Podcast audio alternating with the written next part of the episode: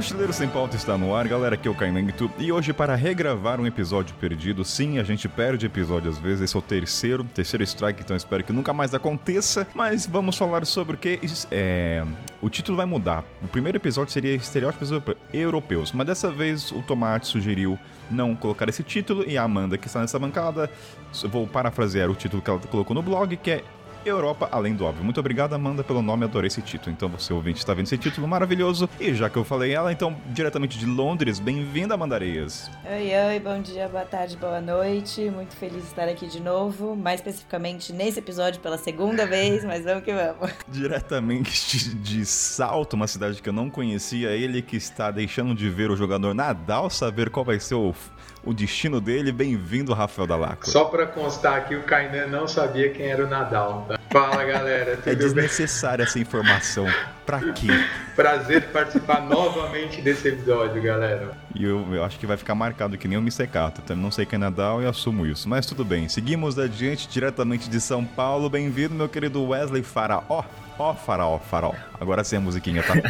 olá, olá, tudo bem, gente? Feliz em reencontrar vocês, debater novamente sobre a Europa. Espero que seja muito mais engraçado que foi o primeiro encontro, que rimos horrores no sábado de manhã. Sabe qual é o desafio desse programa, Faraó? É trazer a piada do miojo pra Amanda. A gente vai ter que conseguir fazer com que o miojo esteja presente nesse programa. Se não estiver, eu vou ficar muito chateado. Senão eu pego o corte do primeiro episódio e jogo o miojo aqui pra Amanda novamente. Boa. Faz uma colagem, faz uma colagem. Então, assim, o desafio desse programa, foda-se Europa, foda-se, o importante é o miojo e a Amanda nesse, Vamos falar de miojo. Então, então sobe a trilha.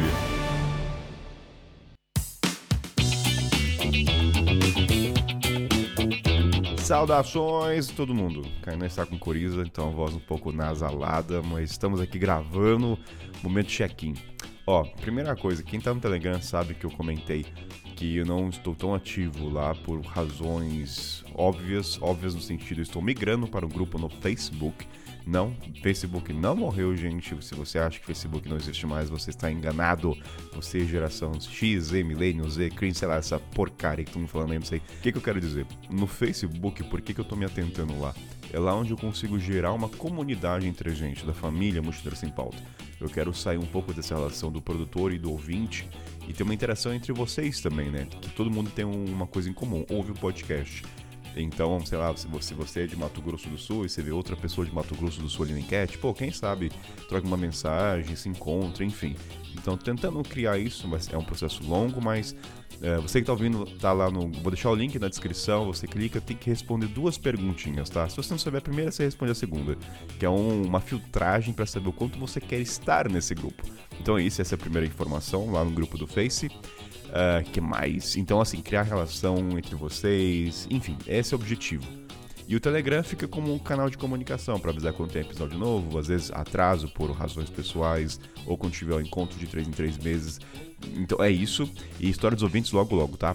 E último recado, gente, estamos quase batendo a meta da primeira fase do Catarse. Pô, muito obrigado novamente. Sempre vou agradecer, fazer um disclaimer. Obrigado todo mundo que está assinando lá, ajudando, sendo um apoiador do Mochileiro Sem Pauta.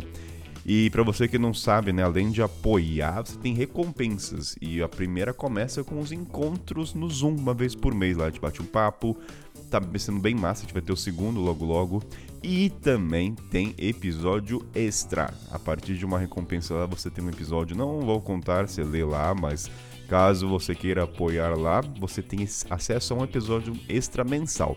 Então é isso, é uma maneira de agradecer quem apoia financeiramente o projeto. E vamos para o episódio. Muito obrigado, gente. Um bom dia, boa tarde, boa noite. Fui e que Saturno retrógrado, retrógrado. Eu fazendo piada de signo, que porcaria, né? Virou uma estratégia isso. Um beijo para todo mundo.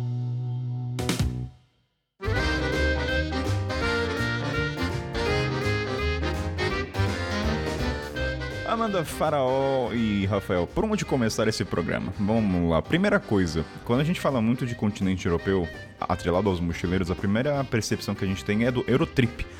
Que eu não sei se é uma analogia ao filme, né? Quem não conhece aí vá assistir, que é um besteirão americano, que vale a pena. E aí eu queria trazer para vocês o que, que a gente entende com Aerotrip quando alguém fala, putz, fiz uma Aerotrip. Porque quando alguém me fala isso, obviamente não me vem na cabeça que o cara, que o cara foi para Kosovo ou que ele foi para Hungria. Ele não vai para esses países quando fala uma Aerotrip. Aí eu queria trazer esses questionamentos, né? O que, que vocês entendem Aerotrip? É uma questão do país ser barato ou da questão da facilidade? Pelo meu entender, quando a gente fala em Eurotrip, normalmente é aquela viagem mais tradicional pela Europa, é, Europa Ocidental, né? Então são os países mais comuns que as pessoas costumam ir, que é, não sei, França, é, Holanda, Alemanha, Portugal, Itália, etc. Normalmente são via é uma viagem que as pessoas fazem de trem ou de ônibus, ficando poucos dias em cada capital. Não, não tem muita natureza, é mais cidade grande. E acho que é isso. Essa é a Eurotrip tradicional, assim, que as pessoas costumam pensar quando falam em Eurotrip. Você trouxe um bom ponto que eu acho que eu não tinha me questionado. Eurotrip não atrela a natureza, né? Como você falou, é muito urbano. Não tinha refletido sobre isso. É, geralmente a galera vai pegar, tipo, as capitais, né? A capital de cada país e vai querer colocar o maior número de países, de cidades no, no menor espaço de tempo possível e fazendo o check na Europa, né? Aí, mais tradicional. Tipo assim, a minha primeira viagem para a Europa foi uma Eurotrip, né? Que foi uma viagem de férias de três semanas tal, e aí você escolhe lá as principais cidades, né? Berlim, Paris, Londres. imagino que é mais ou menos isso, assim. Ou aquele caso que o Faraó fez, né? Faraó, que já é também uma Eurotrip, mas já é, bastante gente faz também, eu não fiz, mas que é, você vai lá fazer intercâmbio ou trabalhar na Europa e depois você fica um tempo lá rodando vários países e tal, mas também é nesse esquema, né, de ficar pouquinho tempo assim em cada lugar, só as principais cidades de cada país, né? Sim, exatamente. E daí a gente vai falar mais a respeito disso, mas daí aproveita também que as, como as distâncias são menores e tem muito voo, muita empresa aérea de baixo custo, então é muito mais fácil de viajar para o centro europeu, fazer aqueles países ali como Polônia, Hungria, República Tcheca. Mas isso quando você já normalmente já tem o tempo e já visitou os países mainstream. Porque se é a primeira viagem, normalmente é isso, o Eurotrip é ali o extremo é, oeste, né? É Portugal, Espanha, França, no máximo Alemanha e Itália. Você acha que esse mainstream, esses países são devido aos aeroportos, aos voos diretos? É o principal motivador, talvez? Por que, que ninguém vai para Kosovo, né? Não sei, porque não tem voo e talvez sairia caro, porque a gente vai indicar com trem, que, que muita gente acha que trem é barato na Europa, e no primeiro episódio vocês falaram que não era tão barato assim. Eu acho que é porque é mais popular mesmo, cara. Se você jogar aí no Google é, países mais visitados do mundo, etc., vai aparecer França, Itália, Espanha, essas coisas, sabe? Então, quando alguém decide fazer uma primeira viagem para a Europa, é assim, o que, que chega para você do que é a Europa, né? São esses lugares que vão chegar primeiro, entendeu? Aí, talvez depois de uma primeira visita, você pensa, você começa a ir mais para o leste, né? Vendo que tem mais, mais, mais coisa que a Europa. É, eu acho que são vários fatores, na verdade. Tem a parte cultural, né? Esses países são os países que estão mais nos é, noticiários, que estão mais na parte cultural também. É, são países que a gente conhece mais, que a gente ouve falar, a gente já meio que já sabe o que, que significa. Consequentemente, os voos para lá são mais comuns. Não sei quem que veio antes, o ovo ou a galinha, mas consequentemente é, é mais fácil chegar nesses lugares. E. É, são, são países que estão mais nos, nos, noticiários e na, na cultura no, no, geral, assim. Então, consequentemente, uhum. a, gente vai, a gente acaba indo acaba pensando nesses lugares primeiro. É, e tanto é que se pensar na, na Inglaterra, por exemplo, fala assim, ah, ir para Londres, Inglaterra. Normalmente as pessoas vão para Inglaterra, mas não vão para Irlanda, para Escócia, País de Gales, é ali Inglaterra mesmo. Então é, então tá no oeste, mas mesmo assim ainda não estão no mainstream. Então é realmente Inglaterra mais ao norte e depois vem o continente, o oeste do continente. Então eu posso me arriscar a dizer quanto mais informação a gente tem do país é proporcional a visitar ele? Então, quanto menos eu sei daquele país no continente europeu, menos a chance de alguém visitá-lo, por não saber o que, que, pode ser apresentado a ele. Eu acho que sim. As viagens que eu fiz, pelo menos no geral, assim, não só a Europa, são de lugares que as pessoas me falaram, ou eu li em algum lugar. São, é, é raro ser um país que você nunca ouviu falar, entendeu? Então, quanto mais você tem esse país na sua memória afetiva, não sei, em qualquer lugar, mais chances você tem de querer conhecer esse país. Porque eu faço uma analogia à Tailândia, né? Tailândia, de repente, teve um boom midiático e agora virou um mainstream da Ásia. E antes ninguém ia. Então fiquei pensando na Europa, porque tem muitos países ainda no continente que são pouco visitados, né? Não sei, mas foi só uma analogia que eu fiz. Não, é exatamente isso. Tanto é que, por exemplo, essa analogia fala assim: ah, eu sei que estamos falando da, da Europa, mas falar Tailândia, Camboja, mas dificilmente as pessoas falam sobre o Laos, Myanmar. E assim a mesma coisa da, da Europa. As pessoas falam muito França, Espanha, Itália, ainda mais que nós temos muitos descendentes no Brasil de, desses países, e as comunidades descendentes no Brasil de, de albaneses é, é uma comunidade muito pequena, por exemplo. Então é por isso que a gente ouve menos falar, ouve menos a mídia, ouve menos redes sociais. Então a gente acaba não, não pensando nesses países quando pensa em viajar. Agora, eu tenho um sentimento, aí eu jogo para vocês me dá a impressão que a maioria dos países europeus na questão do mochileiro é muito conectado com as capitais e não no interior. Posso estar totalmente errôneo, mas quando eu falo de continente africano, mesmo Ásia, eu sinto que é muito na questão de viajar pelas cidades pequenas. Na Europa eu não sinto tanto isso quando eu ouço dos viajantes. Acho que talvez seja pela facilidade de chegar também. Como o Rafa estava falando, uma Eurotrip normalmente o pessoal fica dois, três dias em cada cidade. Então não tem como conhecer muitos lugares de um país só. Então eles acabam indo para a capital, que primeiro, normalmente tem mais coisa para se fazer e para se conhecer. Segundo, é mais fácil de chegar também. Os aeroportos são maiores, as, as estações de, de, trem são maiores, tem mais conexões. É, eu acho que vai depender do tipo de trip que a galera tá também, né? Acho que a galera que tá viajando assim, pegada mochileira, com mais tempo, etc., acho que sim. A galera tende a, a explorar mais, igual explora outros lugares, sabe? E do mesmo jeito que você pegar alguém que tá viajando só de férias, a pessoa não vai fazer. Dificilmente a pessoa vai fazer uma viagem de duas semanas, três semanas semanas ficar só na Tailândia, né? A pessoa vai querer fazer de Tailândia, Vietnã, alguma outra coisa e vai em uma, duas principais cidades de cada país, né? Então acho que é só uma diferença do, do tipo de trip, sabe? Mas eu, por exemplo, quando eu estava viajando com mais tempo, eu ficava o tempo que eu queria em cada país da Europa mesmo e em várias cidades de um país da Europa, sabe? Não ficava só em um. É, as, as, as melhores viagens que eu fiz na Europa foram as viagens que eu fiquei mais tempo em um país. Uhum. E foi quase sempre de carro. Então, é, dar um rolê pela Eslovênia, por exemplo, dar um rolê pela Islândia, pela Noruega, foi sempre viagens de carro, que foi mais natureza, e que no final eu acabei aproveitando mais. Mas essas, todas essas viagens eu morava na, na Europa, então também é muito mais fácil. Quando eu venho do Brasil para cá, a maioria das, das pessoas, imagino, para otimizar mais o tempo, para acabar conhecendo mais lugar, acaba fazendo mais capital e cidade e indo de um lugar para outro mais rápido. Tanto que, no meu caso, por exemplo, hoje eu tenho vontade de voltar em todos esses países que eu fui na minha primeira Eurotrip, teve alguns que eu já até tive oportunidade de voltar porque, por exemplo, eu fui para Espanha, fui só para Barcelona, eu fui para Holanda, fui só para Amsterdã. E hoje eu queria fazer uma trip só na Espanha, por exemplo, entendeu? Eu queria ir lá e fazer toda a costa da Espanha, depois fazer a costa do Mediterrâneo também, fazer o caminho de Santiago, entendeu? Hoje eu faria de outra forma do que quando eu fui em 2011, que foi uma viagem de três semanas de férias, entendeu?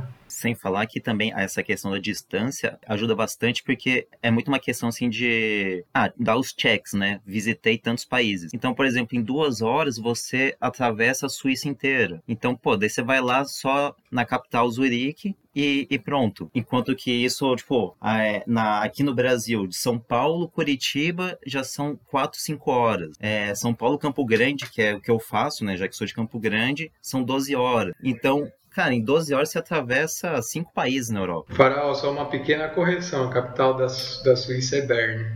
Sim. Depois que eu falei, fiquei pensando, tava esperando alguém mostrar que eu tava errado, mas. Normal.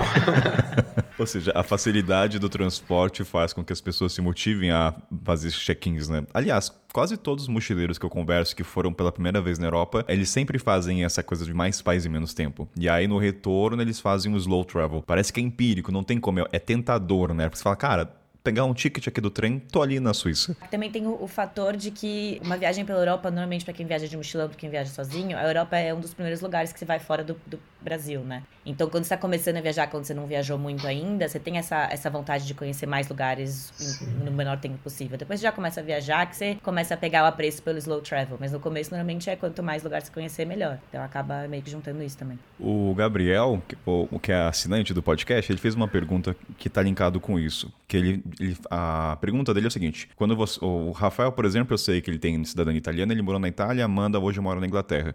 Ele pergunta qual é a diferença quando você viajou para esses países quando não moravam, ou seja, viajou pouco tempo, né? Foi para Londres e voltou, e agora quando mora é a visão do país quando você mora e tem mais tempo para conhecer. O quanto mudou a percepção do país no aspecto mochileiro? Instigou mais a viajar para o interior ou a visão da Itália vai muito além da torre lá, que esqueci o nome agora, não me vem a cabeça, mas... Torre de Pisa. Obrigado. Ah, a memória falha às vezes, tá, gente? Não dá para lembrar de tudo. Mas o quanto a percepção de vocês mudaram ao morar no país e ver o Tipo, hoje em dia a Amanda é mais tentada mochilar pela Inglaterra e ver o quanto é grande o país, né? O quanto é pouco explorado. E aí eu acho que até linko com a questão da natureza. Eu acho que ela fica mais aflorada em conhecer um pouco dos biomas, né? Que eu de fora não sei nada. Você pergunta Londres para mim, eu só penso em Big Bang e só. Assim, assumo a ignorância aqui, tá? Mas eu, antes de vir para Londres, não tinha menor, menor vontade de conhecer Londres. Menor vontade. Para mim, Londres era a ideia que eu tinha de Londres na minha cabeça era um lugar longe, frio, sorry, gente educada demais, chove muito, que é tudo verdade, mas. Cheguei aqui descobri que é tudo verdade, mas também tem as partes boas. Não, tô brincando. Aí cheguei, eu, eu, vim morar em Londres sem nunca ter pisado em Londres, sem nem conhecer Londres. Recebi uma proposta, vim pra cá. Cheguei de mala e falei, vamos morar em Londres. E hoje eu tenho ideia, ideia completamente. Hoje eu sou completamente apaixonada por Londres e pelo Reino Unido no geral, assim. Reino Unido não era um lugar que eu tinha não tava no meu top 5 de viagens para fazer. E hoje eu já conheço muito mais, obviamente é muito mais fácil, né? Mas agora com as fronteiras fechadas para viajar por aqui é muito mais fácil do que para outros lugares. Então, eu acabei viajando muito mais por aqui, sendo que antes não tinha nem vontade de conhecer Londres, assim. Mas a ideia muda completamente, né? Você começa a conhecer mais a cultura. Eu não fazia ideia que. Eu, eu sabia que Londres era uma, uma cidade cosmopolita, com bastante diferenças culturais, tudo, mas não sabia que era tanto, por exemplo. Então eu tenho uma ideia completamente diferente, tanto do inglês, do londrino, quanto do país, quanto da natureza, quanto de coisas que tem para fazer, de tudo. Você sabe uma coisa que me chega aí para Londres hoje? Porque eu tenho vários amigos de Yemen, de Oman, que falam que Londres é a capital dos imigrantes, né? Tem uma variedade de nacionalidades. Então você acaba conhecendo pessoas da Etiópia, que aí tem uma piadinha interna entre a Amanda, que tem uma comunidade muito grande. Ou seja, você conhece pessoas do mundo inteiro, isso procede? Eu acho que isso instigaria muito. Não, total, assim. Eu já, eu já fui para algumas capitais, mesmo Nova York, eu nunca tinha pisado num lugar com tanta diferença cultural quanto Londres, com tanta gente do mundo inteiro, assim. É comum, eu, eu falo, você tá sentado no metrô, você vê uma pessoa da Ásia na, na, sua frente, alguém da África do seu lado, um é, americano do, do outro lado, você sai do, do, do, metrô, na rua tem uma manifestação Hare Krishna, do outro lado tem, tipo, cada lugar tem uma coisa diferente acontecendo de um lugar diferente do mundo, assim. Eu acho isso muito incrível, acho que é o que eu mais gosto de Londres, assim, eu acho que é isso. E comida de todo lugar, né? Que a, a, a comida inglesa mesmo é meio sem sal, não tem tanta É uma coisa porcaria. Dizem que é uma é, merda, mas vamos ser sinceros. Vamos ser, vamos, vamos ser sinceros, é uma merda. É, tirando fish and chips e os beans, não tem muita coisa que eles comem muito típico, assim. Mas tem comida do mundo inteiro aqui, tanto que eu e o Kainan a gente sempre fala, comida etíope é uma coisa que a gente sente, sente muita falta quando eu tava morando em, em São Paulo. Não tem restaurante etíope no Brasil. Eu nunca vi. Em São Paulo eu procurei, a gente não achou. E aqui a cada esquina que você vira tem um restaurante etíope, por exemplo. Então, isso, isso é uma coisa muito rica de Londres mesmo. Cada bairro tem gente de um lugar diferente. No meu trabalho, no meu escritório, no meu time também é cada gente, tipo, tem um menino do Quênia, um menino da indiano, um menino francês, tipo, cada pessoa é de um lugar. Então, isso é uma coisa que eu nunca tinha visto em lugar nenhum. Em São Paulo, em Nova York, nunca tinha visto tanto quanto Londres, assim. You're going to Europe because it's romantic. Europe costs a fortune. It's very European. Não co coincidência ou não, e também não puxando sardinha, a Itália é meu país preferido da Europa, né, cara? Mas eu acho que é porque eu conheci muito bem. Foi porque eu, é o país que eu conheço melhor, porque eu fiquei mais tempo. Eu tive oportunidade de ficar lá e viajar pelo interior, de litoral, montanha, cidades históricas. Então, com certeza, quando você mora mora, mesmo que você não esteja lá viajando, vamos supor que é o caso da Amanda, vai, você mora lá a trabalho e tal, e conectando com o que o Faraó falou, as distâncias são muito curtas, cara, o, a, a infraestrutura é muito boa, então num final de semana, às vezes, você consegue conhecer muito bem uma cidadezinha de interior, entendeu? Você faz um bate-volta, sei lá, em, por exemplo, em, em, três horas você, tá, você vai de Roma para Nápoles, por exemplo, e você pega ali, viaja por todo pelo sul da Itália tal, né? E aí é muito diferente. Enquanto Roma é tipo o que a Amanda falou de essa cidade cosmopolita, ter gente de tudo que é canto também, tem bastante imigrante lá também e tal. Conforme você vai indo pro o que é que é um ponto bom também, né, para você ver essa diversidade e tal, mas conforme você vai indo para o interior, né, e para os outros lugares, você vai percebendo aquelas nuances assim, né, cara, pô, tem lugares que ainda falam dialetos lá, imagino que na Inglaterra é a mesma coisa, né, não tem só o inglês como a gente conhece hoje, sabe, tem os dialetos, tem misturas, então na Itália eu lembro assim, primeira vez que eu fui pro sul da Itália, que eu achei que eu tava rasgando no italiano, eu falei, carai, que língua que esses caras falam aqui, entendeu, cara?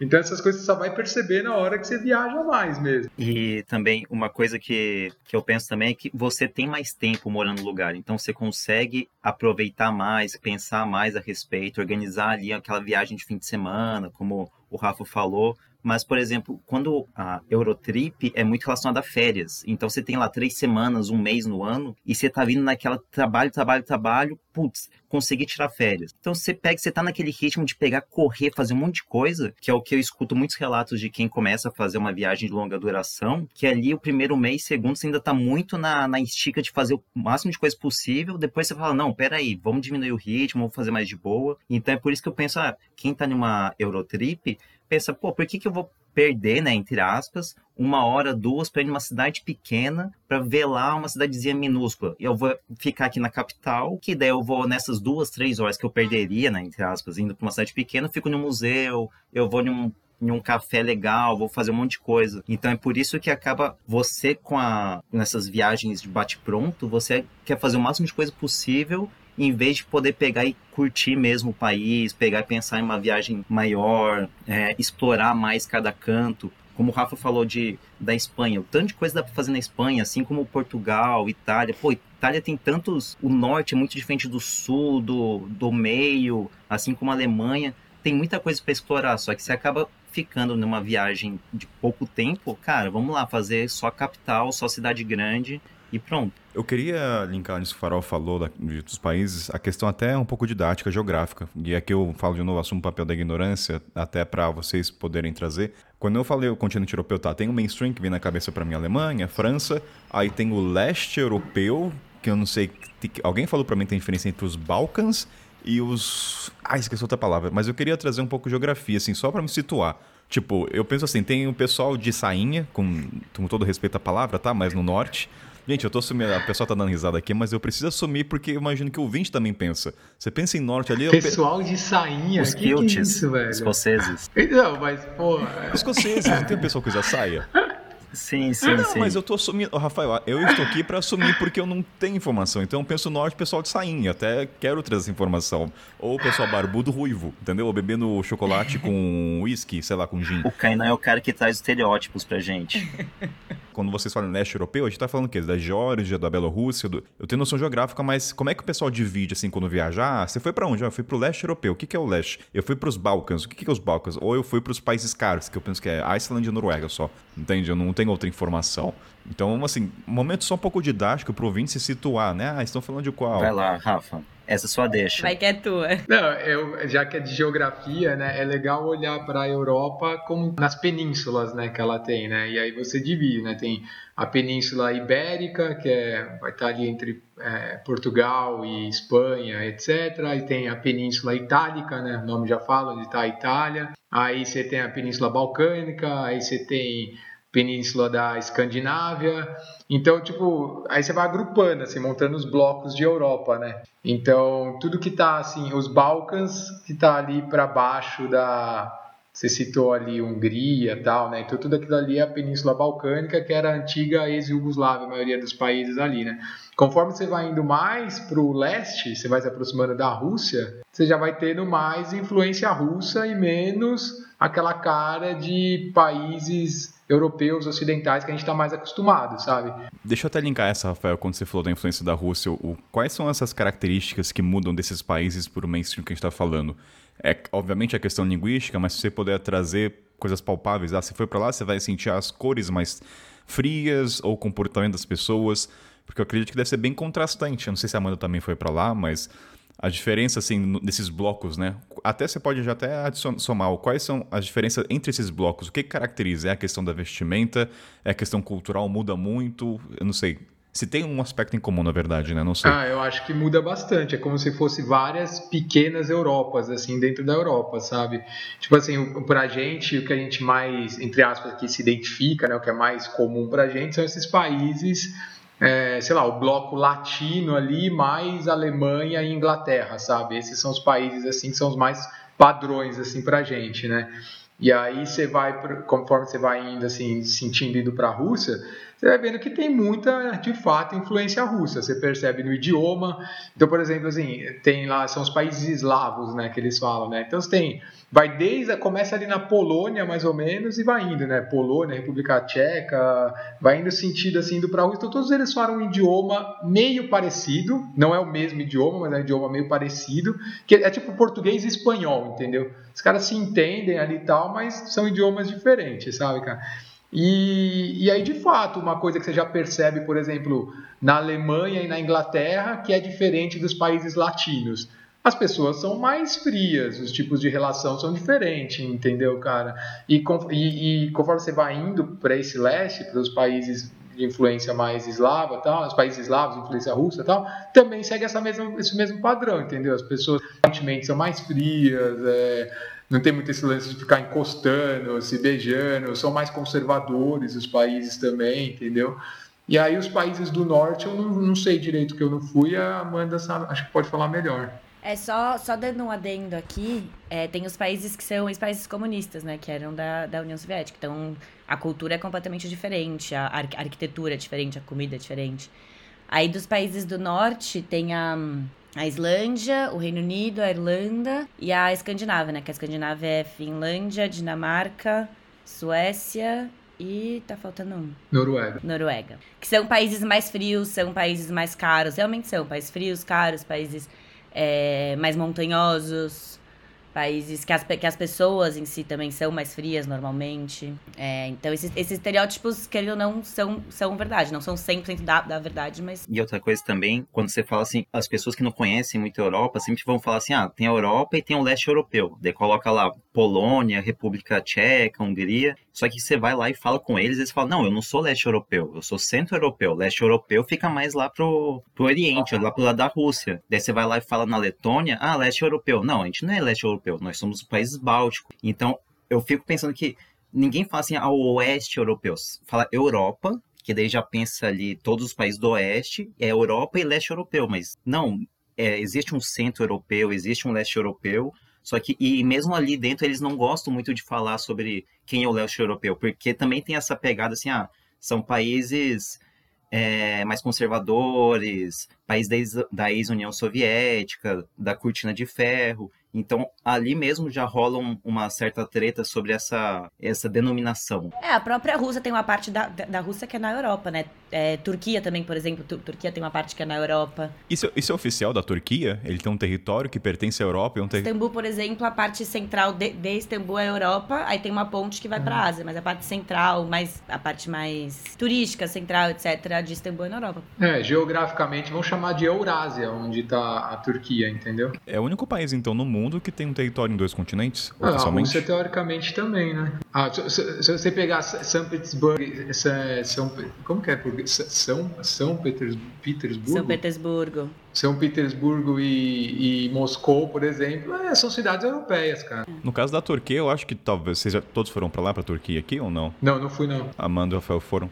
Não, mas Amanda, então, é o único país talvez que você consegue ver a transição da Europa para a Ásia na questão arquitetônica, cultural? É uma mescla? Não sei se você sente isso. Eu não sinto. Tem gente que considera a Turquia Europa pelo fato de Istambul estar na Europa, mas a, a, mas a, parte territorial mesmo, a maior parte é na Ásia. Hum. Mas eu não, não, não senti tanta diferença dentro do país entre o continente e outro. Agora, o... a gente daqui a pouco a gente sai dessa parte didática, né? Mais, mais para informar, depois a gente vem da parte do cigarro, que o Rafael reclamou no último episódio, a gente traz a parte leve. Mas eu queria só trazer a última coisa do espaço Shen, não sei nem falar, gente, espaço Shen, o pessoal perguntou bastante só para é, nem sei como falar o que, que é o espaço Shen, a gente sabe o que, que é, mas o quanto isso afeta no mochileiro, né? Da tirando o Rafael que tem passaporte, não sei se a Amanda tem, mas o quanto isso afeta o mochileiro na questão do tempo. Isso até é um fator que talvez seja o motivo de as pessoas fazerem em vários países, né? Saber que o cara tem três meses. Mas eu jogo pra Amanda e pro Farol ou pro Rafael para trazer essa coisa do Sheng, o quanto isso afeta no quesito mochileiro, né? Que o pessoal perguntou bastante. Acho que a Amanda explica melhor isso daí, né? Ela tem passaporte também, você já mora aí e tal. Mas a Amanda não, per... Amanda não pertence mais à União Europeia no território. Eu não pretendo o quê? Você já não pertence mais à União Europeia. Você... É verdade, agora eu não sou mais parte da União Europeia. não, mas eu, eu, tenho passaporte português, na verdade. Eu, eu não, não, vou saber falar muito em teoria, assim. Eu sei que o, o espaço Schengen, a, pra, pra, na questão viagem, algumas diferenças que eu me lembro são a questão dos três meses, né? Como tem em qualquer país que você vai, você tem um tempo máximo para ficar como turista, só que como é espaço Schengen e tem a União Europeia e tudo acaba englobando vários países. E tem a questão, se eu não me engano, do convênio médico. Você não pode viajar para países do, me, me corrijam se eu estiver errada mas você não pode viajar para países do espaço Schengen se você não tiver. Seguro. É, não é convênio a palavra. É um seguro viagem, seguro saúde. Seguro, seguro viagem, isso. Seguro viagem. Então tem umas regrinhas que se aplicam para todos os países nesse espaço. Mas assim, não é nada que difira, difere muito de outros países, de outros continentes também. Um outro facilitador também é a zona do euro, que não todos os países do espaço Schengen fazem parte da zona do euro. Mas é um facilitador porque você viaja para vários países e usa a mesma moeda. Então isso facilita muito, você não tem que ficar trocando, passando fronteira tal. Tanto é que quando você ultrapassa uma fronteira, você nem vê que passou a fronteira. Você percebe ali pela língua tudo, mas você continua usando a mesma moeda, não precisa é, passar na alfândega, na, bater na, no carimbo. Eu acho uma merda. Ah, porque você coleciona notas, né? Não dá para colecionar. Exatamente. Mas é um facilitador para quem viaja pela primeira vez. Mas facilita demais pra viajar. Mas eu vejo uma coisa negativa, que assim, é um facilitador, mas se você tem passaporte europeu, ok. Mas, por exemplo, eu, Kainan, quero viajar e ficar um mês em cada país, desbravar. Já passou a minha fase fast travel, quero o slow travel. Não, então, Kainan, vamos lá. Em termos práticos, o que, que vai acontecer para um mochileiro, cara? Igual a gente tinha falado, a Europa tem praticamente 50 países, vai, vamos falar, talvez uma margem de erro aí, dois a mais, dois a menos, sei lá. Hum. Basicamente, cara, brasileiro não precisa de visto para entrar em nenhum país da Europa, cara. Nem sendo do espaço de Schengen ou não sendo, cara. O espaço de Schengen ele é um acordo que tem entre, sei lá, deve ser uns 20 países aí que fazem parte do espaço de Schengen e que diz que a gente não precisa de visto, né? Não é que não precisa de visto, mas você pega o visto on arrival lá e você pode ficar 90 dias no país numa janela de 180 dias. Ou seja, em seis meses, no período de seis meses, pode ficar 90 dias no país. Depois disso, você tem que sair de um país que não é do espaço de Schengen, mas tem mais 30 países na Europa que não são do espaço de Schengen você fica seis meses fora e depois, se quiser, você viaja de novo na né, Europa, que está no espaço de Schengen. Então, vamos dar um exemplo disso. Vamos supor que você foi lá, sua primeira viagem para a Europa, você ficou 90 dias rodando só ali entre Portugal, Espanha, Itália, Alemanha, é, Inglaterra agora não, né? Mas Ale, tudo isso aí, Alemanha, Hungria tal, fez tudo ali que tem que fazer. Pô, passou uns 90 dias, aí você fala, agora eu vou para o Reino Unido. Aí você vai para o Reino Unido, aí você vai lá, conhece Inglaterra, Escócia, Irlanda do Norte, etc. Fala, puta, mas ainda tem mais três meses para eu poder voltar para o espaço de Schengen. Aí você pode ir também para os Balcãs, você pode ir para todos esses outros do leste europeu que a gente falou, Ucrânia, Bielorrússia e tal. Deu esses seis meses, se você quiser, você volta para o espaço de Schengen, entendeu? Ou seja, o mochileiro pode ficar a vida inteira viajando pela Europa se ele quiser, cara. É só ele prestar atenção nessa janela dos seis meses. E não vai precisar de visto.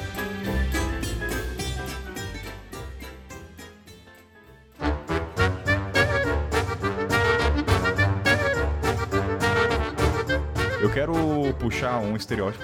O título não é esse, mas eu vou puxar pra Amanda. A gente vai tentar refazer a piada, tá, Amanda? Mas ela até esqueceu de contar, mas tudo bem. Eu quero saber. A gente fala muito de países caros no continente europeu. E assim, eu, Carnal, ouço muito que França, Iceland, que é a Islândia, dizem que é um caro pra um dedéu dentro do continente.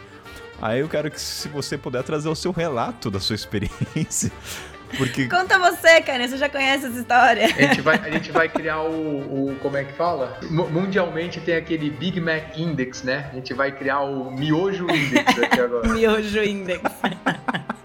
Vamos lá, para ver o quão caro é um país. É o Miojo Index. Aliás, é muito bom esse Big Mac Index. É muito bom. Você, você quer só explicar o que é isso? Às vezes as pessoas entenderam a piada, mas isso é muito bom. É, para você, você pega um. É tipo assim, você está simplificando um bem que existe em vários lugares do mundo, né? E se pautando no valor desse bem para chegar à conclusão se o país é caro ou não, né? Aí tem lá um Big Mac, e aí você também pode passar isso daí para é, paridade de poder de compra e tal, pra você chegar na conclusão se o país realmente é caro ou se não é caro, né? Nem sei lá, quanto custa um Big Mac aí na, na Inglaterra, Amanda? Eu não como carne. Não, eu também, eu também não como, eu nem sei não quanto sei. custa aqui no Brasil, mas mas.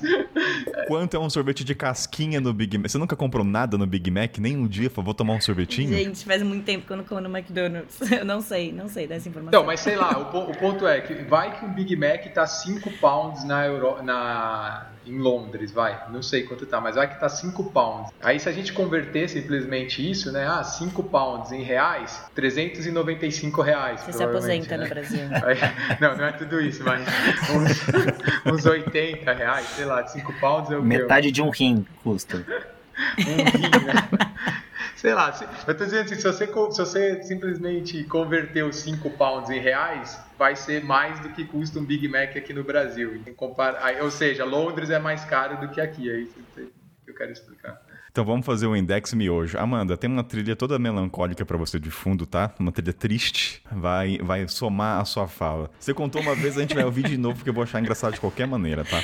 Eu tô me sentindo pressionada pra contar essa história.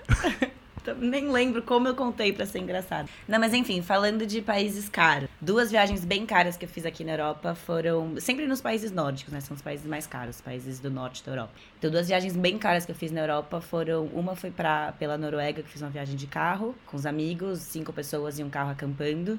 A Noruega é um lugar que tem uma lei nacional que diz que você pode acampar em qualquer lugar público, a não ser que esteja, sei lá, X metros de alguma casa. Então, como é um lugar muito caro, a gente vai acampando em parque, etc. Só que é um país extremamente caro. Outra viagem muito cara que eu fiz foi uma viagem pra Islândia, que eu fiz sozinha, foi uma viagem super de última hora. Aluguei um carro sozinha, cheguei lá no dia 31 de dezembro pra passar o ano novo lá, que os meus planos de ano novo acabaram dando errado de última hora. E cheguei no dia 31 de dezembro, é, obviamente tudo fechado. A minha ideia era chegar lá, fazer mercado pra ficar comendo coisa de mercado e cozinhando nos hostels que me disseram que realmente era um país muito caro, que não dava pra ficar saindo pra comer o tempo todo. A minha ideia era fazer mercado e continuar a viagem com, as com a comida que eu comprei no, no mercado cozinhando. Só que eu cheguei dia 31 de, de dezembro, era. Tava tudo fechado, obviamente, dia 1 de janeiro tava, tava tudo fechado, e eu fui, eu fui, eu fui pegar a estrada pra lugares que não tem mercado, que não tem restaurante, que não tem muita coisa. Então eu, só consegui realmente fazer mercado lá pro terceiro ou quarto dia de viagem. Até lá eu fui me virando no que dava pra comer. Não, não comia em restaurante que realmente é muito caro. Então o que, que eu fazia? Eu che- eu che- chegava em hostel, é, eu pegava comida que ex-hóspedes de- deixaram, que tipo, sobrou, então fazia um ma- macarrão ao sugo com, a- com algum macarrão que deixaram. Amanda, é que eu tenho. É, só uma pergunta. É que você fala é muito caro, você não deu números pra gente. Esse muito caro é muito subjetivo. Então, eu vou dar, eu vou dar o exemplo do sanduíche e do miojo. O sanduíche foi um dia que eu parei pra comer em uma estação, em um, em um posto de é, gasolina. E eu paguei em dois sanduíches de posto, tá? Dois sanduíches de posto, 60 reais. Só, nada pra beber, nada. Dois sanduíches de posto, 60 reais. E o outro exemplo de coisa muito cara, eu não lembro nem o valor exatamente que eu falei na última vez que a gente gravou o podcast, então pode ser que eu fale errado agora. Eu lembro, vamos lá. Mas eu cheguei num hostel. Vai, então eu começo e termino a frase. Eu cheguei num hostel, não tinha nada, não tinha pra comer nada, a cozinha tava vazia, não tinha, não tinha comida de ex-hóspede, nada. Fui até a re- a recepção ver se eles tinham alguma coisa pra vender e eles tinham miojo. E o miojo, quanto era o miojo, Kainan? Eu lembro que foi 5 euros. Não, eu, eu lembro que em real era entre 30 e 50 reais, assim, era tipo um, um preço absurdo pra um miojo. E eu não, eu não comprei o miojo, tá? Só pra deixar claro, eu não comprei o miojo, fui dormir com fome. No dia seguinte acordei e comi os dois sanduíches por 60 reais.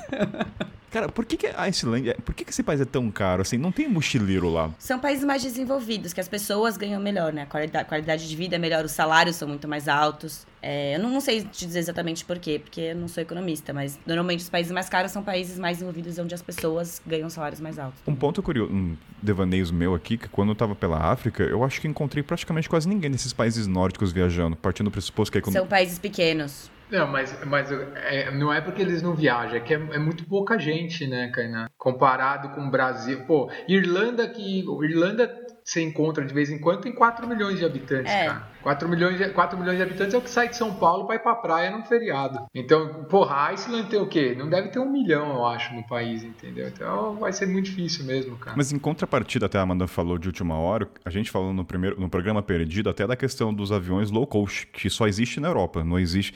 Eu lembro quando você- alguém me falou, quando eu tava na estrada, que preços de avião poderiam ser mais baratos que ônibus, eu falei, impossível. Porque quem já foi pelo continente africano sabe que é absurdo de caro. Aí eu queria trazer até essa questão do low cost dos aviões, né? O quanto isso impacta na viagem. Amanda, eu acho que pegou um voo para Marrocos, Amanda. Aí, você, daí eu já linkando para refrescar a memória, falou dos golpes, não é golpes, né?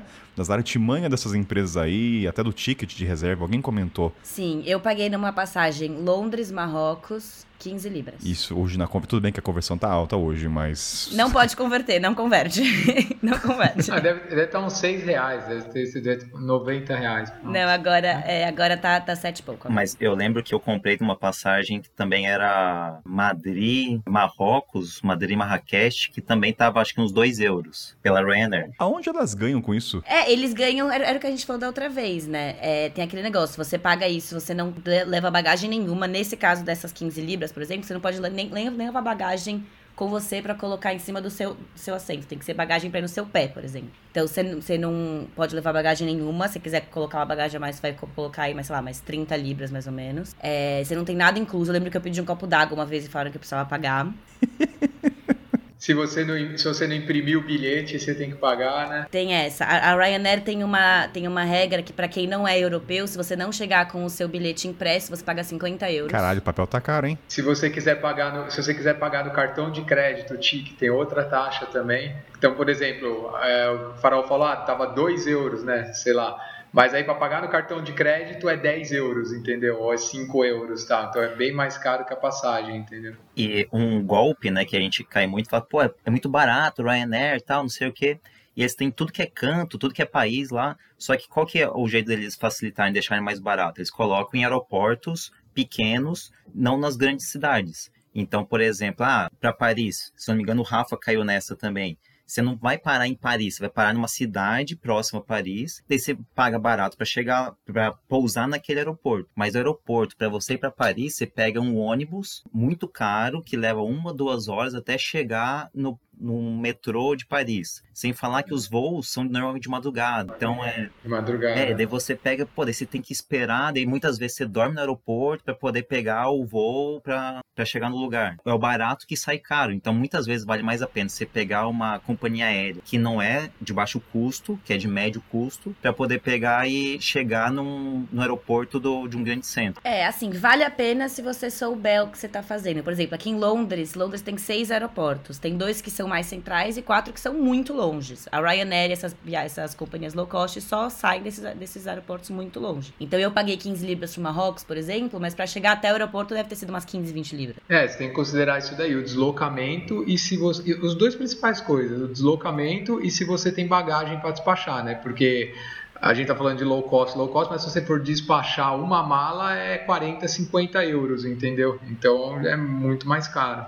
É, eu aqui na Europa só viajo com, com mochila pequena. Eu, por exemplo, passei 10 ah. dias na Islândia, frio, neve, ano novo, né? Inverno com uma mochila pequena de costas que eu coloquei no meu pé. Marrocos foi, foi a mesma coisa. Não dá pra viajar com mochilão, por exemplo, senão vai gastar muito mais. Ou seja, essa empresa você tem que ser já macaco velho, como diria, e eles ganham muito na vulnerabilidade, né? Qualquer desviar, não imprimiu Exato. 50. É. Exatamente. É bom saber. Eles estavam com um projeto, aliás, é, um amigo meu me comentou isso há uns meses atrás, acho que eu falei isso da outra vez. A Ryanair tava com um projeto de fazer uns assentos que a pessoa vai em pé em vez de sentada. É um assento que ele é tipo meio, meio em pezinho, assim para conseguir caber mais gente. Mas aí a União Europeia falou que não. Já boicotou, já. Mas eles fazem de tudo, eles fazem de tudo para conseguir fazer mais dinheiro em cima disso. Isso influencia também. Eu fiz o. Eu falei no outro episódio, né? Mas falar aqui. Eu fiz um intercâmbio lá em 2010 para. Fiquei um tempo na Espanha e daí no fim eu fiz um, uma Eurotrip ali por vários países. E uma das coisas que influenciavam muito nas pessoas viajarem era usar a Ryanair para ir pro, naquela época leste europeu, que é o centro europeu, que é Polônia, Hungria, República Tcheca. A questão é, tipo, você vai para Polônia, as pessoas não iam para Varsóvia, iam para Cracóvia, porque é onde tem a, o aeroporto da Ryanair. Então muita gente ia para Cracóvia, que é ali perto que fica Auschwitz, e não iriam e não iam para a capital da Polônia. Então, querendo ou não, é, essas empresas também é, ditam um pouco do turismo na Europa. Então você vai para cidades, tipo Santiago tem, se não me engano, Santiago e Porto, é, tem aeroportos que tem voos do, da Ryanair. Então muita gente ia para esses lugares, mas não ia para La Corunha, que foi a cidade onde eu morei. Ô Kainan, aí é uma boa até fazer uma conexão agora pro lance dos trens na Europa, né, cara? Que é outra coisa que a galera Não, não assim, não, não, é que não sabe, mas também tem aquela ilusão, porra, vou fazer viagem de trem na Europa, a Europa toda é conectada de trem, etc. Né? De fato é, mas outro fato é que é bem caro viajar de trem pela Europa, né? Quando a gente fala assim, só pensa nessa na facilidade, né? Que é simplesmente você ir lá na estação e conseguir comprar para qualquer lugar, tal, mas é um dos meios de transporte mais caros que tem, assim, cara. Uma das opções mais caras aí para os mochileiros e para quem quiser viajar por lá. Mais que avião, né? Bem mais que avião. Principalmente se você considerar as, as empresas low cost, é bem mais. O, o, trem, ele não tem muito essa do tipo, ah, dependendo da disponibilidade ou do, do horário, etc., do trecho, vai ser tal preço. É meio que tabelado, entendeu? Então é difícil você pegar uma oferta de uma passagem de trem, entendeu? Tem ali uma diferenciação entre trens mais rápidos, né, trens mais devagar ou com menos e mais paradas, tal, mas é sempre uma tabela de preços, entendeu? E é bem mas caro. No caso, mas no, no caso os trens, em geral, eles são caros, acredito eu, pode me corrigir, por dois fatores, eu imagino. Primeiro, pelo tempo, a velocidade de você conectar Bem mais rápido que avião, talvez. E a segunda é pelo... Não, não, não. Não? Não, não. Pelo contrário, ele é a, a, velocidade do trem é praticamente a velocidade de carro e ônibus, cara. Não sei se você pega os trens bem mais rápidos, aí sim vai ser rápido, mas assim, não, não, não é um avião, entendeu? É que você tá Isso falando trem, vai... eu tô imaginando trem bala, não é trem a carvão, talvez, Maria Fumaça. Não, não, mas, mas, mas, você não vai fazer viagem nessa viagem assim, trem bala na Europa, cara. Trem bala é Japão, é China, essas coisas, entendeu? Eu hum. nunca vi trem bala na Europa, eu já vi é, trem veloz, mas não. Eu vou te dar um exemplo, por exemplo, eu tava vendo passagem semana passada de Londres para Edimburgo. É, ônibus estava umas 8 horas. Avião eu não vi, mas avião deve ser, sei lá, 20 minutos, 30 minutos. Deve ser tipo São Paulo-Rio, assim, deve ser muito rápido, menos de uma hora. E trem era 5 horas, não era muito mais ah. devagar que ônibus. Hum. Não, e depende do trem, né? Se for trem que é mais antigo e que tem muitas paradas, às vezes é o mesmo tempo do ônibus, entendeu? Então aí chega a conclusão, a minha conclusão é para sempre tentar viajar de ônibus na Europa, entendeu? Porque o tempo vai ser mais ou menos parecido com o trem, é bem mais econômico e você ainda tem a opção do Flixbus ou de fazer viagem noturna, né? Que você ainda pode economizar uma diária, por exemplo. Você dorme confortável, você dorme melhor no ônibus do que no avião, por exemplo. Eu falo por mim, cara a sensação que me passa quando vocês, falam, quando vocês falam do trem é que o trem está muito mais atrelado ao lazer, da paisagem, talvez, não por uma questão de. É impressão minha, tá? Ah, vou pegar um trem, paisagem, descanso, não é uma coisa prática. Até pelo valor. Então ele está mais para o turismo do que para uma coisa prática, ao meu ver. Sim, é que é uma coisa pitoresca pegar um trem na Europa, né? É isso, é isso. O, o, bom do trem é o quê? Que ele te leva do centro ao centro. Coisa que o avião não faz, por exemplo. Então o avião é muito mais rápido, é. Só que o avião você tem o tempo de ir até o aeroporto, de passar pela imigração, de passar pelo raio-x, depois de voltar para o aeroporto, voltar do aeroporto para o hotel que você for ficar, enfim. Então tem os prós e contras de, de, todos esses. O mais barato no final sempre acaba ficando o ônibus, mas vai depender da distância também. O, o trem é muito prático, né, cara? O trem, assim, você comprou um trem, ele vai sair às três da tarde, você chega na estação você sozinho 10 minutos antes, vai para a plataforma, o trem para, você entra com quanto de bagagem você quiser, não tem nenhum tipo de check, nada tal, entrou no trem vai embora. Aí, só que isso é muito bom, mas tem um ponto ruim também, né? Porque é, a primeira vez que eu peguei um trem na Europa, você também é responsável para quando você vai descer, né, cara, do trem, né? Então a primeira vez que eu peguei, eu tava de ressaca, cansado. Não, isso aí tem que dar uma pausa dedicada para os ouvintes brasileiros que nunca foram, porque eu também, infeliz, infelizmente, eu nunca fui taxado, mas no Brasil, qualquer metrô que você vai em São Paulo, você tem que passar pela maquininha, ou tem alguém cobrando. Daí, no caso da Europa no geral, é você por, é você ser autorresponsável. Aí eu sei que o Rafael já se ferrou por isso, ou quase se ferrou, né? Você passou uma estação. Não, é, é, é que esse que eu ia falar era uma coisa diferente, né? Eu falar eu dormi na minha parada e o trem foi ah. para outro país, entendeu? Era um trem que estava saindo da Ale... era um trem que tava saindo da Alemanha para ir para Amsterdã e de repente, sei lá, tava tava passando já Amsterdã, entendeu? Ia parar no próximo país, cara. Então, tomar cuidado disso daí. Ninguém vai estar lá falando onde você tem que descer e tal, sabe? Mas agora o que você tá falando é o lance das catracas, né? É. Que por... tem, tem vários países na Europa que tem países que tem catraca também, tá? Pô, Itália tem catraca, França tem catraca tal. Portugal, Portugal não mas tem. Mas tem alguns que não tem, né? Portugal, é, Portugal não tem, muito Alemanha também não tem. Londres tem, né, Amanda? A, a, cara da Amanda, porque Amanda, vai, Amanda, quer contar ao seu lado moral e ético nas catracas de Londres? o lado moral e ético da Amanda é 17 anos, tá? Da Amanda de 10 anos atrás. que isso fique claro. Não, eu, eu morei Era em jovem, Munique quando eu tinha isso. jovem, exato. Jovem não sabe o que tá fazendo. Eu morei em Munique quando eu tinha dos meus 17 pros 18 anos por uns dois, três meses. E como o Rafa tava, tava falando, os, o, o metrô em Munique, não sei, não sei se é na Alemanha inteira, mas em Munique não tem catraca. Então você compra o seu ticket e você entra sem catraca nenhuma e de vez em quando passam os policiais conferindo pessoa por pessoa pra ver se a pessoa tá com o ticket certo ou não. Eu, aos meu, no meu auge dos meus 17 anos, sem um puto no bolso, gastando tudo que eu tinha em cerveja e passagem de Ryanair, não ia gastar é, com metrô. Eu falei, ah, não tem catraca, eu vou ficar sem metrô. Sem, sem, sem pagar metrô, no caso. Vou usar o metrô é, entrando direto. E fiz isso pelo tempo todo que eu fiquei lá. Mas só que sempre atenta. Você entra, pelo, você entra no metrô. Eu nunca entrava no começo ou no, ou, ou no final de um vagão pra ter por onde correr. Jeitinho brasileiro. Jeitinho brasileiro. Entrava pela porta X e sempre ficava de olho pra ver se tinha algum policial entrando ou não. Quando eu via policial en- entrando por uma porta, eu saía pela outra. Isso funcionou pelos dois meses que eu fiquei lá. E eu lembro que era, eu lembro que era o quê? Uns de 30 a 50 euros por mês que você pagava mensal, né? Então era um dinheirinho que pra mim na época fazia muita diferença. Na minha última semana, lá, na minha última semana, foi tipo, por muito pouco. Estava eu indo de sei, sei lá onde pra sei lá onde e dormi. No que eu dormi, entraram dois policiais e foram conferindo pessoa por pessoa. Eu falei, ah, tô aqui há dois meses, já não vão me pegar depois de dois meses. foram, chegaram dois policiais conferindo cada um. Aí eu. E quando eles estavam chegando em mim, eu meio que acordei assim e fingi que tava dormindo pra ver. Ah, talvez eles não me acordem, né? tática. Que tática mais velha, Amanda. Me acordaram, obviamente. Bateram no meu ombro. Licença. Licença, licença, você tem o seu ticket? Aí me fiz meio que desentendida, ah, não fala inglês, não fala alemão, não sei o que lá. Ticket, ticket, ticket. Aí, enfim, não, não tinha ticket. Sendo que ticket é uma palavra única em todas as línguas, né? Exato, exato. Mas eu me fingi desentendida. Enfim, conclusão, tive que pagar uma multa. Eles, eles andam com, com uma maquinha de, de cartão de crédito na hora, pegam seu nome. É, você paga, caso você não tenha como pagar na hora, eles anotam seu nome e te mandam uma multa pra, sua- pra, pra sua casa. Eu lembro que eu paguei 40 euros. Ou seja, no final acabou valendo a pena, porque eu economizei dois meses e aqui no final paguei 40 euros. Ouvintes, não façam o que a Amanda fez, não tá? Façam, não isso façam. é- A não ser que vocês tenham 17 anos, estão viajando pela primeira vez, estão economizando cada centavo, aí tudo bem, aí a gente dá uma trégua. Kainan, posso ir para um momento aqui, dica mochileira politicamente incorreta, cara? Mano, vai lá, vai Se lá. você optar por seguir esse caminho, e eu não te julgo, porque eu já segui também e tal, pegar sem pagar e tal, e se você for pego e tomar essa multa, simplesmente caga e não paga essa multa. Não vai acontecer nada pra você. Nada. É, não vai chegar depois. multa aqui no Brasil, não vão te proibir de entrar na Europa, não vai acontecer nada. Agora, eu nunca falei isso. Eu, aliás, tenho uma amiga que na época que eu morei em Munique, ela morava lá, lá comigo e ela namorava uma outra amiga minha e ela tinha, não sei porque, ela tinha o RG dessa, de- dessa minha amiga na carteira dela. Pararam ela, multaram ela e ela deu o RG da, da namorada.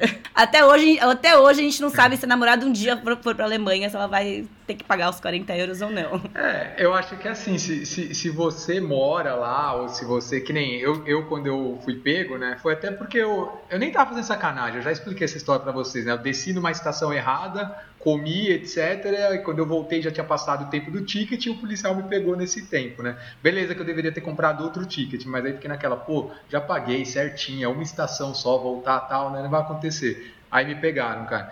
E, e, e, na verdade a pessoa pediu meu documento, aí eu tava com meu passaporte italiano. Aí eu fiquei com medo de, não, de dar alguma coisa, sabe? Fazer, puta, aí sei lá se vai ter alguma restrição. Eu tava morando na Itália na época tal. E aí eu fiquei com ele, mas depois eu fiquei pensando, e se eu tivesse dado meu passaporte é, brasileiro? Ele ia fazer lá o registro lá e. Mas sabe o que vem na minha cabeça? Será que não fica no registro de imigração quando você bate lá o seu nome, se você parar e falou, Dona Amanda e Rafael não pagaram Não, o ticket de. não fica, cara. Porque o negócio é municipal, cara. Como é que. Sabe? É, não, é, não é tipo um tipo de Serasa da vida, cara. você não fica com o nome sujo. Sabe de nada, inocente. Daqui 10 anos vai lá entrar, Amanda não pagou o ticket. Espero ouvir isso um Eu dia paguei, programa. eu Ah, paguei. espero. É que o Kainan ele acha que lá é tudo informatizado igual no Brasil, que é tudo unificado, por isso. Eu acho, né? Eu tenho certeza que vocês têm a ignorância de achar que não tá interligado. É que eles ignoram, falam, traz o turismo pra cá.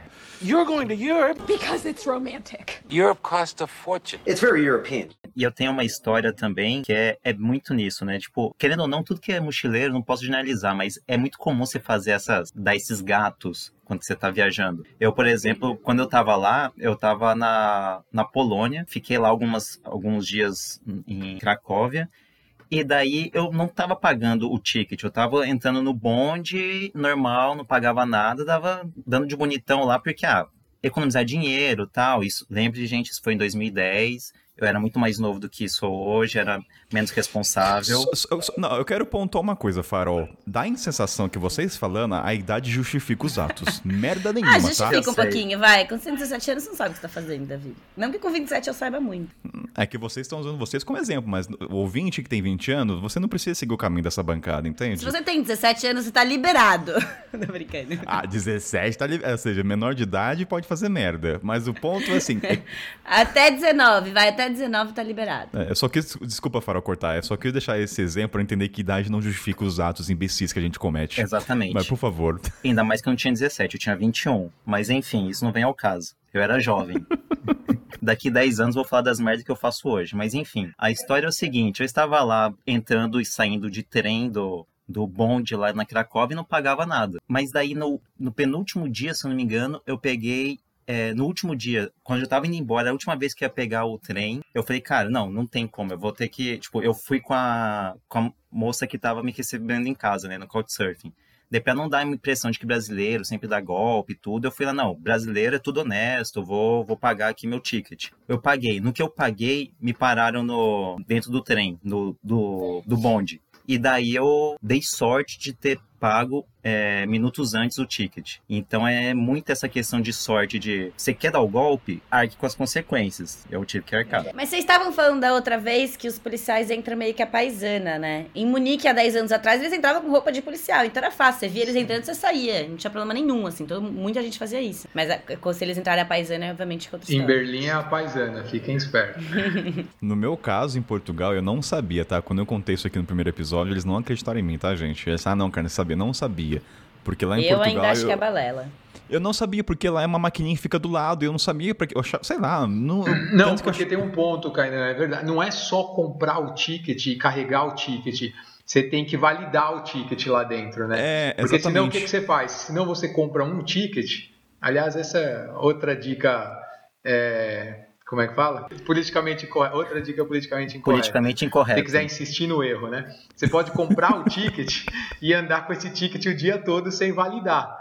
E aí, se você, e se você vê entrar o. Fica ali perto da maquininha tal. Se você vê entrar o fiscal, você valida o ticket. Fica ali de boa, entendeu? Porque se o cara te pegar e você não tiver validado o ticket, nada garante que você já não fez outras viagens com aquele. Ah, vai ficar naquela lá. Ele, ah, mas eu acabei de entrar, vou, já vou validar tal. Cara, não, mas você não validou, vai ficar naquela, entendeu? Então você tem que comprar e quando entrar no, no Passar a do, maquininha. do trem, é, você pôr na maquininha lá e validar, entendeu? Então, eu nunca fiz isso, porque eu não sabia. Tanto que eu fiquei com crédito muito tempo. Até a cultura navegável, que a Maria cai, não, você não vai pagar. Eu falei, oi? Tipo assim, quer dizer que eu fui legal, então eu não sabia. Mas eu, eu teria pago, tá? Ao contrário de vocês, sem vergonha, que não pagavam. Consciência ia É, tem pesar. que validar também. Tem que valide. É, eu, eu- eu- eu vou- a próxima vez que eu contar essa história, eu vou falar isso. Kainan, esse golpe seu só não é pior do que o golpe do chegar com o telefone no ouvido e falar Ah, vai ah, catar. co- Ô, Esse episódio, o Rafael, sei lá, vai ter um episódio novamente com o Rafael. Eu vou chamar meus amigos da Arábia Saudita, do Sudão, pra comprovar que o meu sotaque árabe é perfeito.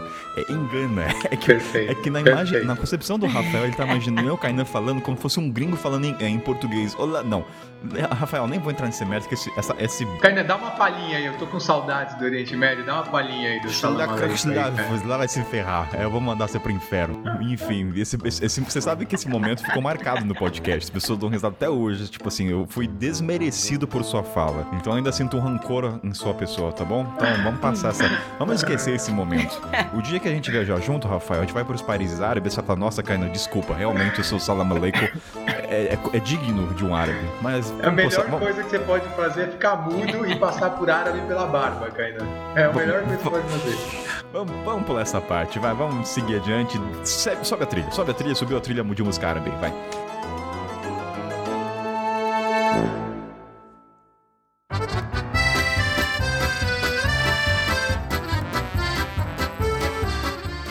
Fazendo jus ao título, gente, que é a Europa além do óbvio, vamos trazer então os outros países que fogem no mainstream, e aí eu jogo pro Rafael, Amanda e Farol, quem quiser falar primeiro, mas quando vocês foram pra esses países do leste, ou os Balcãs, ou pro norte, qual razão vocês escolheram esses países? Alguém que comentou, pô, vai pra Albânia porque a natureza é maravilhosa, E o que, que cativou vocês nesses países que é diferente do que a gente já conhece? Foi a arquitetura? Foi a questão do não turismo tão presente? Então, trazer esses países aí para motivar a galera. Ah, vai pra Albânia, vai para Montenegro ou vai para Noruega, não, porque é caro.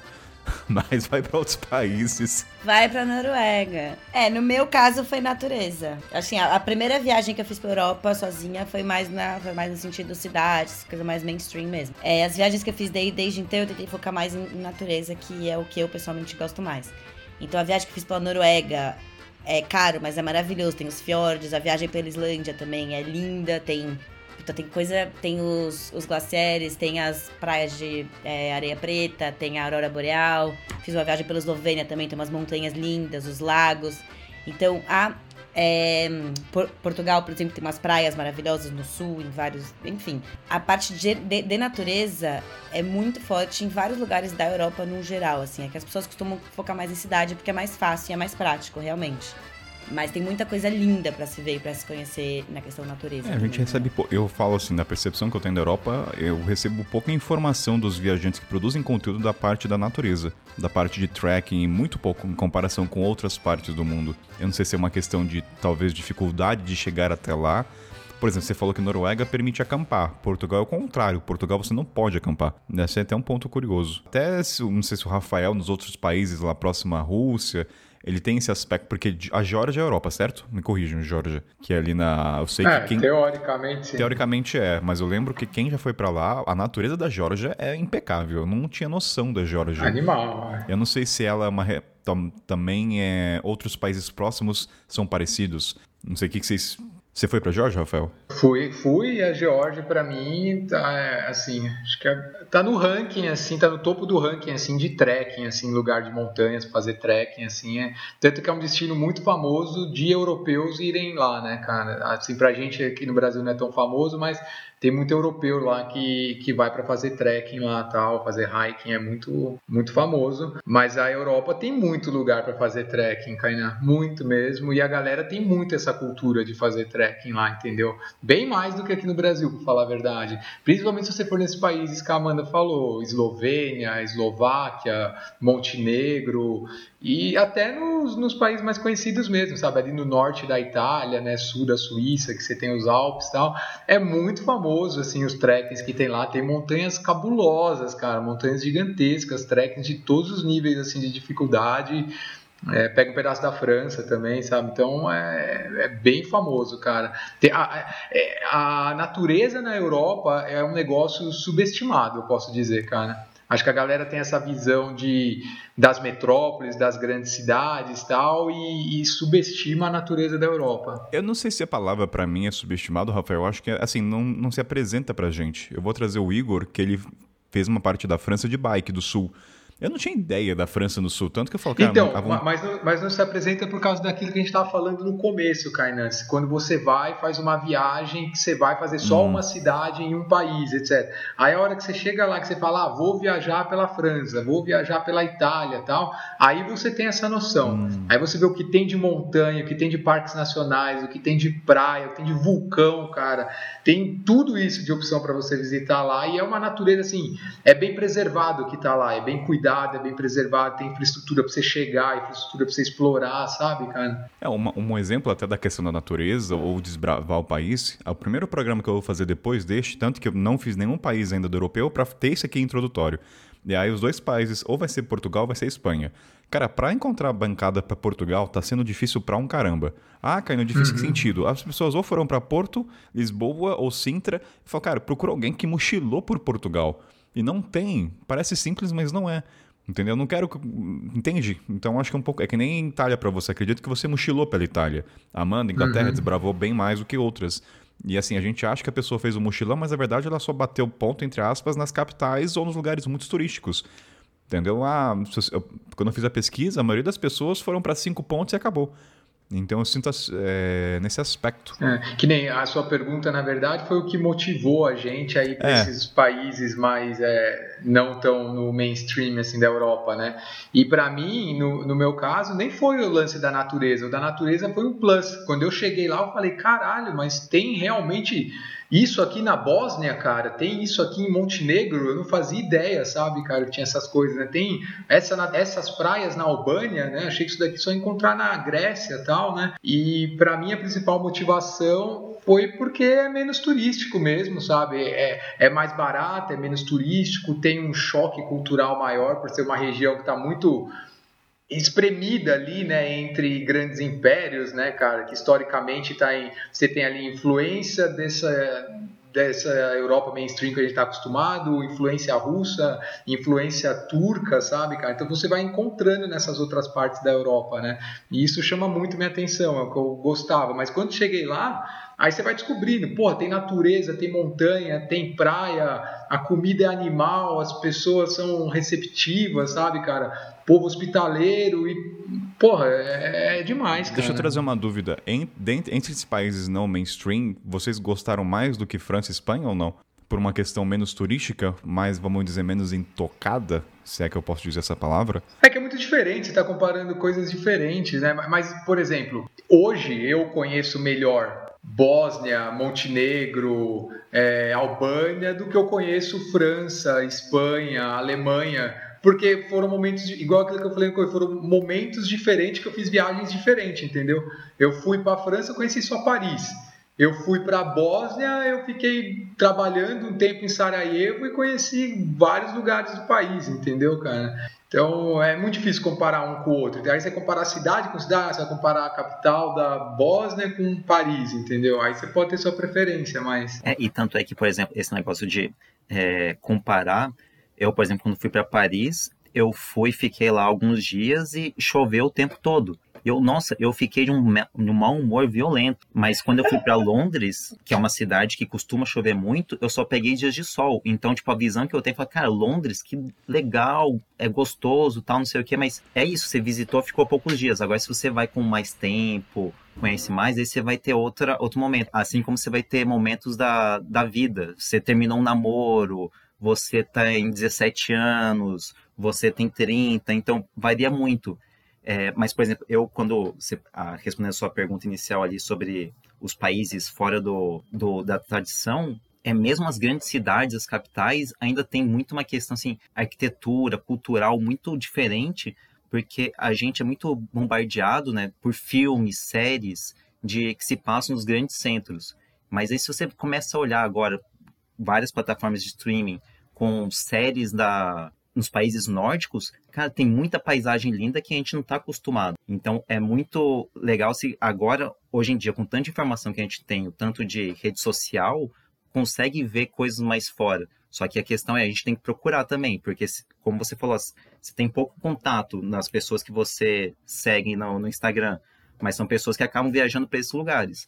Mas quando Amanda pega e viaja no, na meiuca de vários países, fala, nossa, daí é legal. Daí o negócio também você está procurando, está se informando bem e sair um pouco do, da facilidade de só olhar o filme grande que se passa em Londres. A, a gente está cansado disso, na verdade. Eu não é. aguento mais ver Big Bang ou V de Vingança retratando Londres. A gente já parece que já conhece, né? Você chega na, na cidade, óbvio que sempre tem coisas novas, mas você chega numa cidade que você já conhece, você já sabe o que, que você vai ver, mais ou menos, né? Aí quando você vai pra um lugar que é mais fora desse, desse mainstream, é coisa nova, coisa que você não faz ideia que você ia ver, é coisa.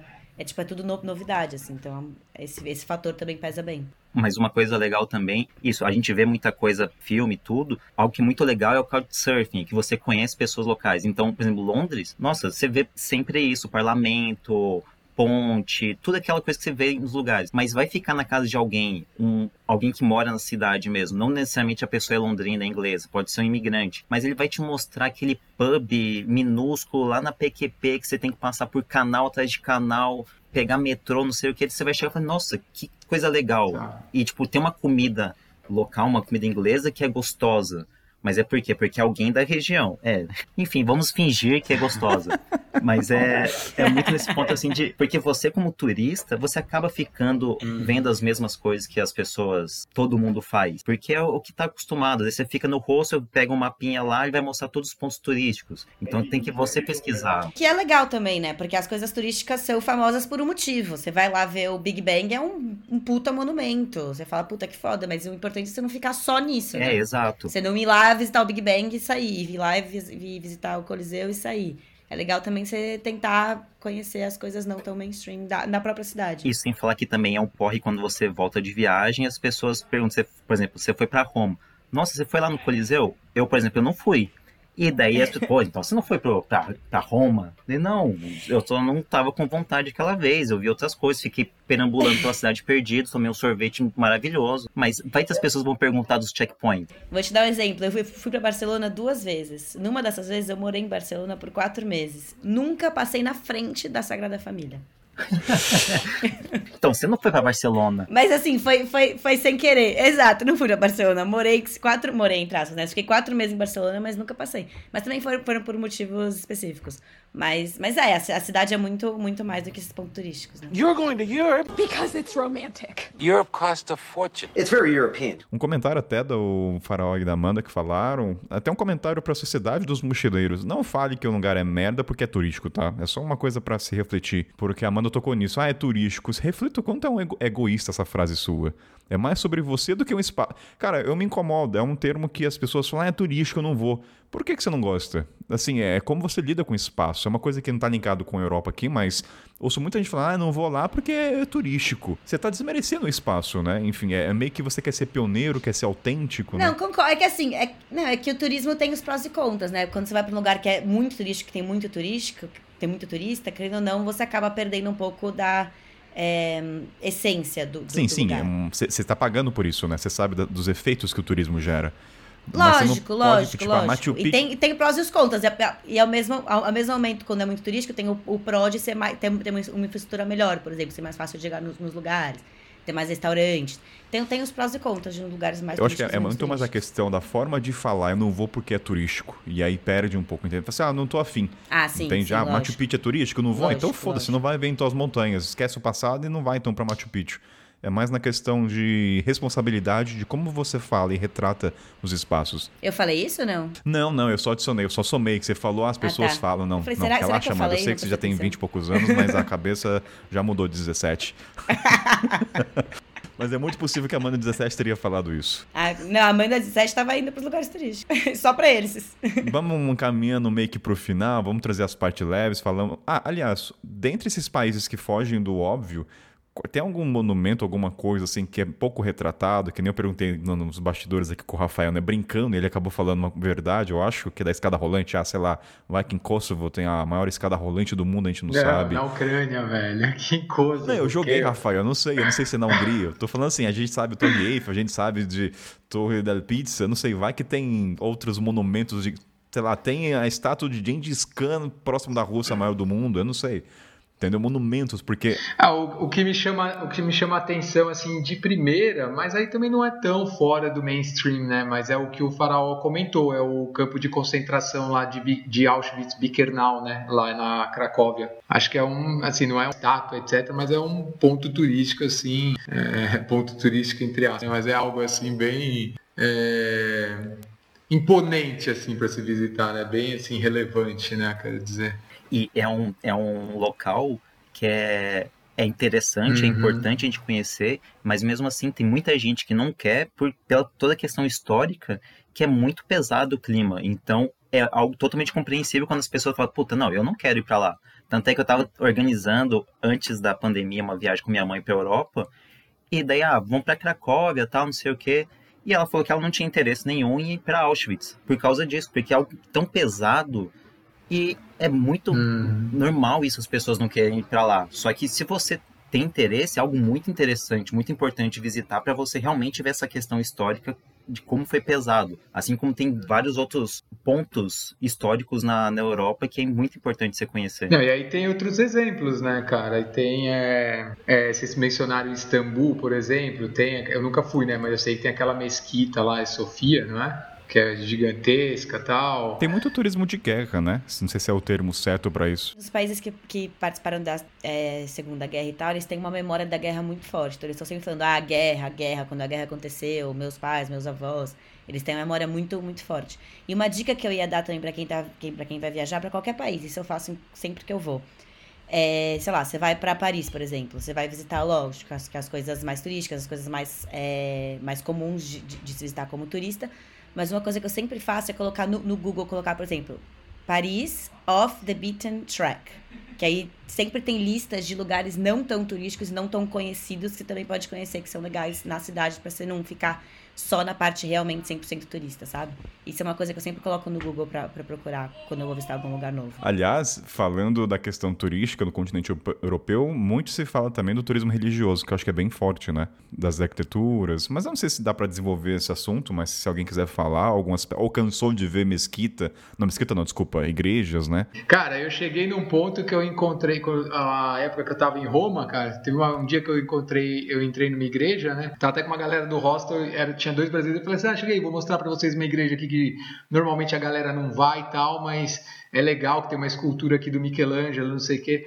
Aí levei os caras lá. A hora que a gente entrou na igreja, eu comecei a escutar uma música em português de fundo. Falei, eita, olha, música tocando em português, cara. E era uma música do padre Marcelo Rossi. Aí no que eu comecei a entrar mais dentro da igreja, adivinha que eu encontro na igreja, cara, lá, rezando uma música, o padre Marcelo Rossi, cara. E aí, xereta que eu sou, né, eu comecei a resenha lá com a galera tal.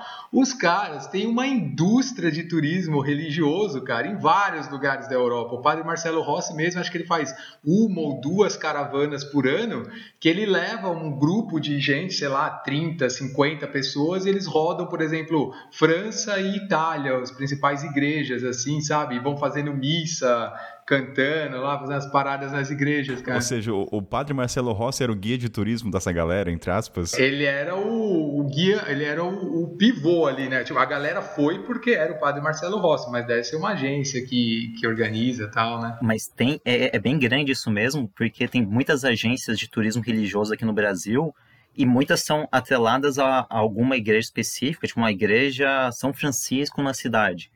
Mas por exemplo, minha mãe mesmo acho, foi três ou quatro vezes para Europa nessas, e são uma Eurotrip também, porque você vai lá com.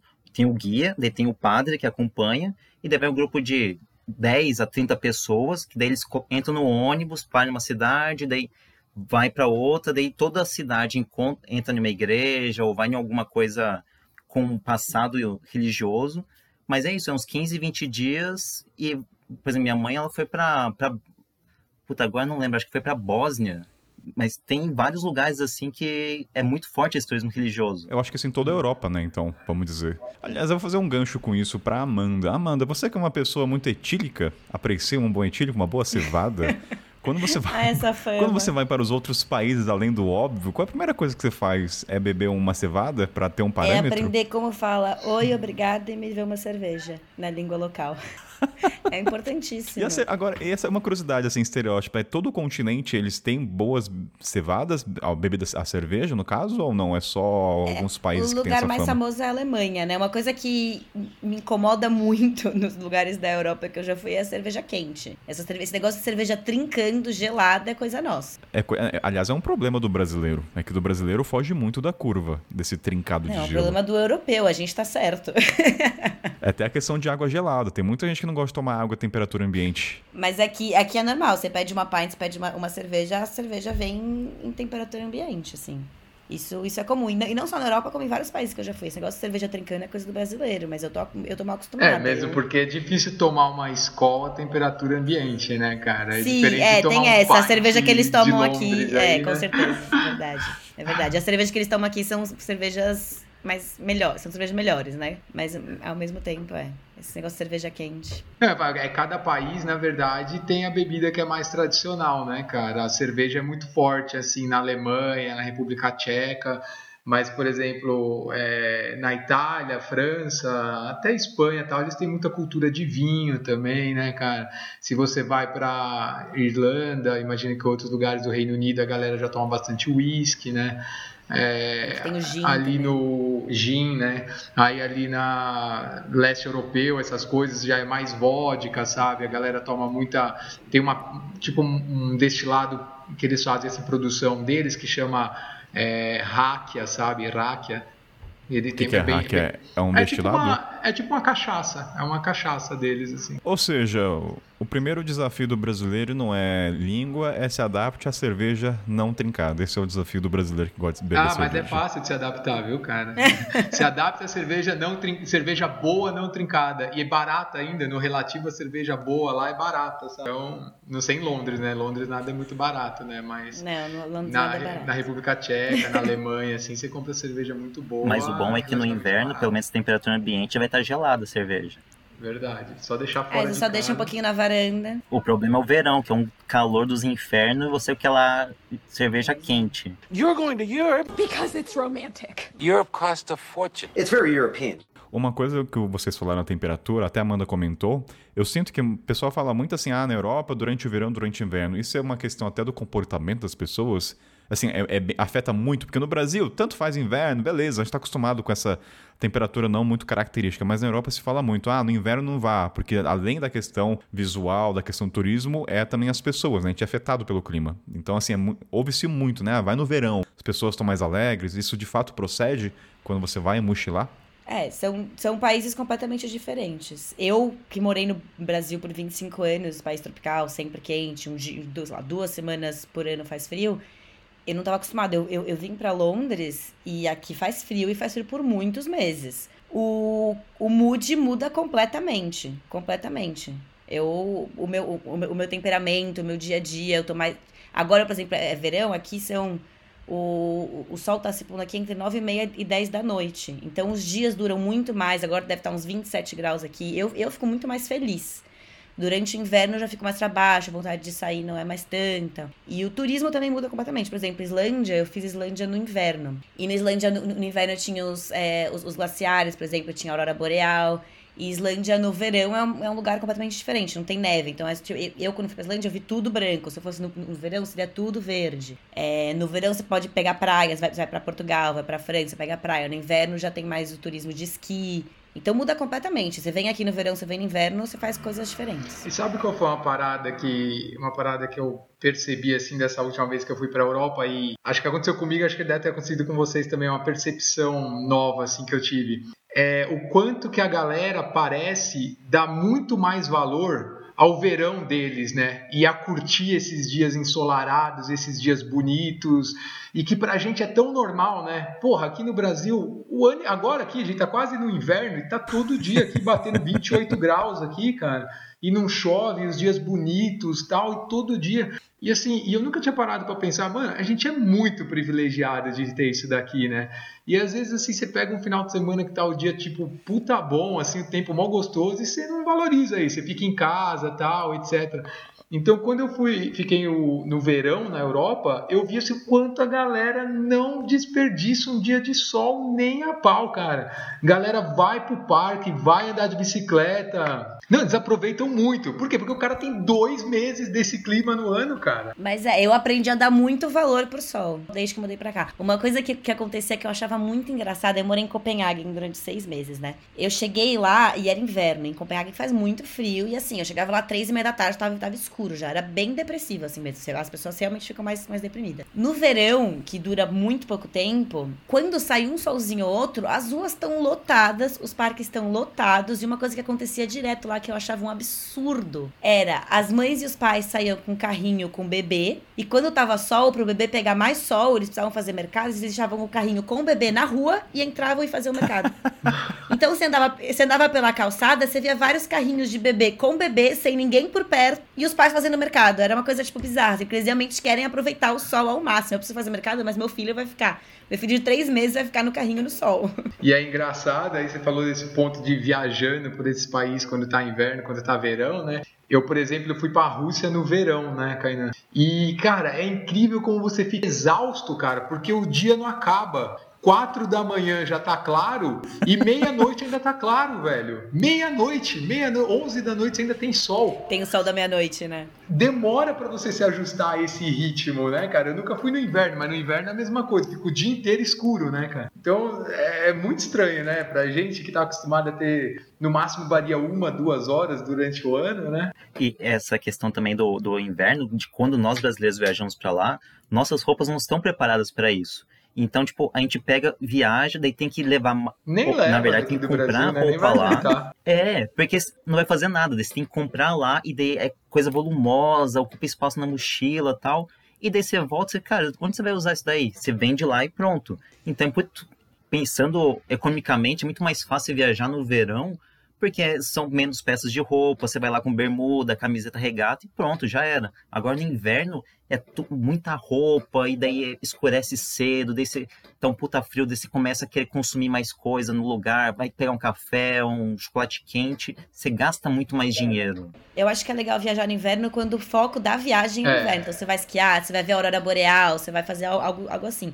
Se for só pra dar um rolê pra visitar, não tem nem comparação. Viajar no verão é muito mais Vai prazeroso. só prejudicar seu Exato. rolê, na É, verdade. eu trouxe né? essa pergunta até porque quando eu fui fazer a pesquisa há muito tempo atrás, era bem nítido as pessoas colocando assim, inverno ou verão. Quando, sei lá, você vai pesquisar continente africano ou mesmo Ásia, você não vê isso tão enaltecido. Nossa, a Tailândia vai só no verão. Não é tão característico. Tudo bem que alguma parte da África tem época de chuvas, mas nada como pesquisando na Europa sobre isso. E também tem o detalhe de que no verão é muito mais caro as coisas também. Então, pra você se hospedar é mais caro, tem muito mais gente lá pra pegar avião, pegar ônibus, tudo. Então você vai ter que usar mais couchsurfing, mas talvez seja mais difícil conseguir. Então você tem que saber medir muito bem. Então, ah, vai no, no fim do verão, no início do verão, não no meio, porque é as férias universitárias. Muita gente tá viajando nesse, nesse período. Então, às vezes, viajar na primavera, no outono, que a temperatura é mais agradável, tem mais, é mais barato as coisas, tem que pesar um monte de coisa assim pra quem vai fazer, viajar pela primeira vez ou já vai viajar pela décima quinta vez fazer mochilão por lá. É, aí o ponto que eu ia falar era só isso, era- só não pode se iludir de que viajar na primavera lá é igual a primavera aqui no Brasil, né, cara? Que eu uma vez fui nesse call aí, ah, primavera, vou ali em abril e maio ali pra Europa, não sei o que, mano, é um frio da porra, cara. É pior do que o pior inverno que eu já peguei aqui no Brasil, entendeu? Eu pessoalmente acho que os melhores países, pra, os melhores meses pra se viajar na Europa é ou junho ou, ou setembro, que já tá um tempo bom e os preços já estão já um pouco melhores, não é o altíssima temporada.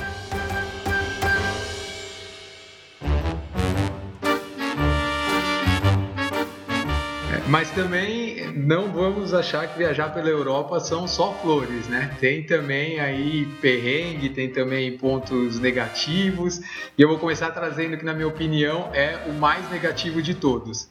Cigarro, cara. Eu não sei em que momento que esses europeus perderam, perderam aquelas, sei lá, que, aquelas informações que chegaram pra gente em algum momento falando que cigarro faz mal, né? Que cigarro é mais legal, etc.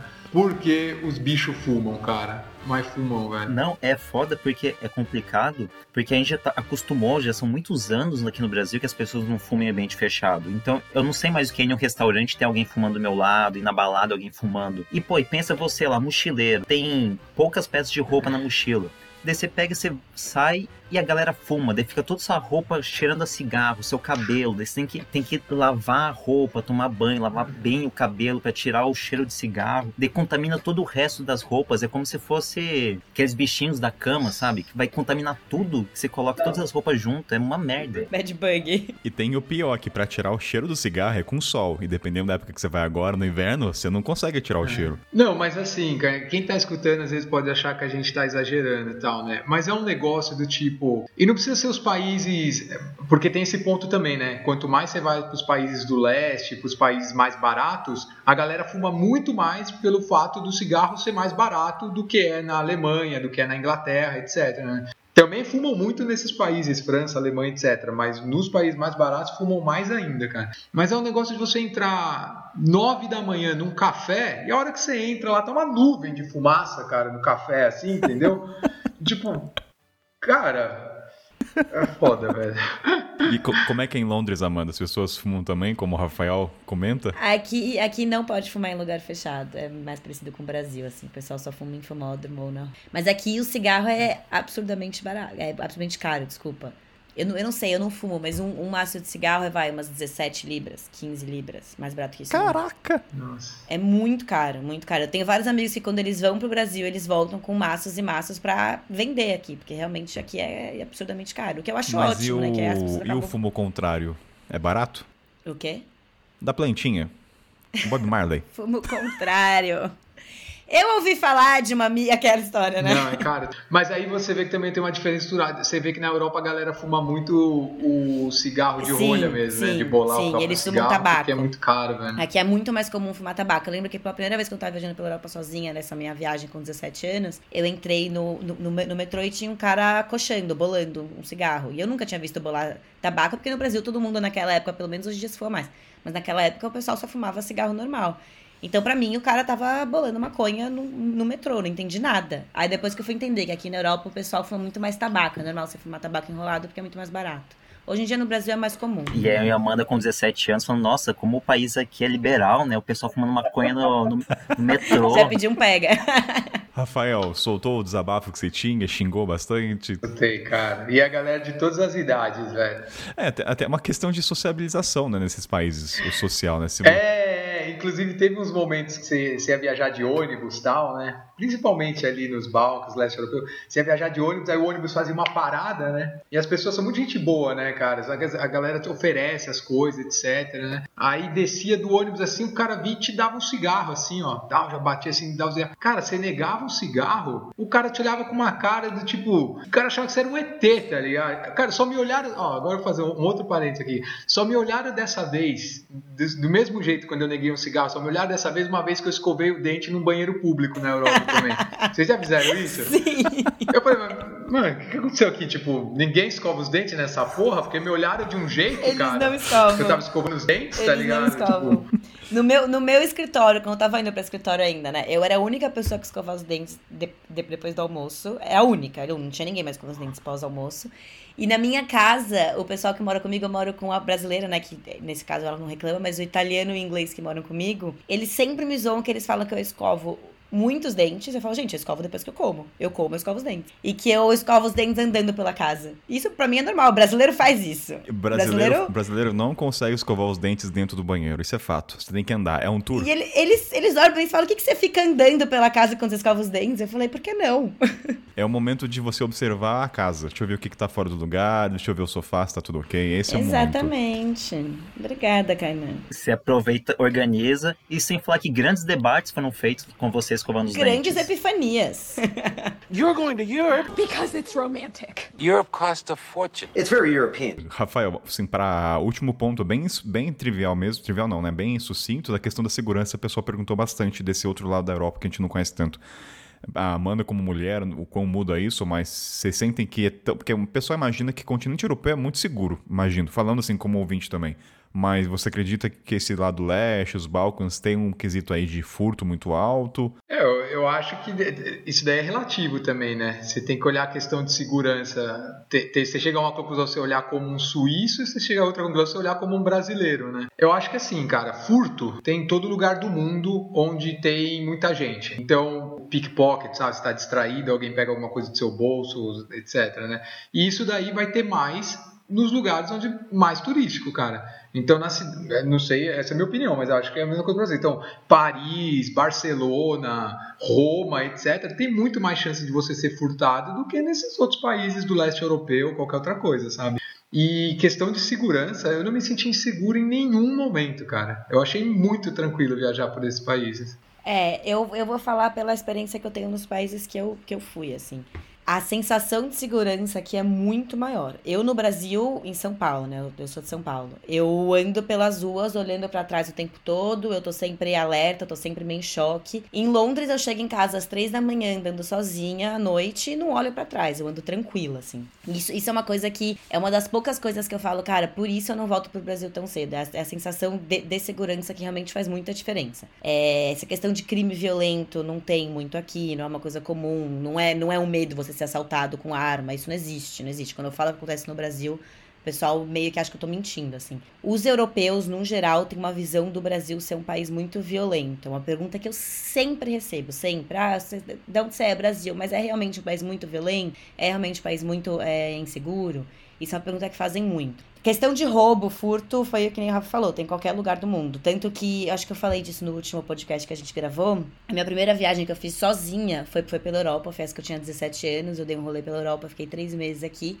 E foi a passagem que eu mais passei, foi a viagem que eu mais passei perrengue, que eu só me fudi. Foi perrengue atrás de perrengue atrás de perrengue. Inclusive, fui roubada, coisa que nunca aconteceu comigo no Brasil, ou em nenhum, nenhum outro, outro lugar que eu fui. Fui roubada em Barcelona, roubaram minha bolsa com câmera, celular, dinheiro, cartão, tudo menos passaporte, graças a Deus. E foi na Europa. Mas por quê? Porque eu também tava quase com aquele pensamento de que, ah, eu tô na Europa, ninguém, aqui ninguém me rouba. Com esse pensamento de que, é, que, de, que a gente tem, que algumas pessoas têm quando vem para cá.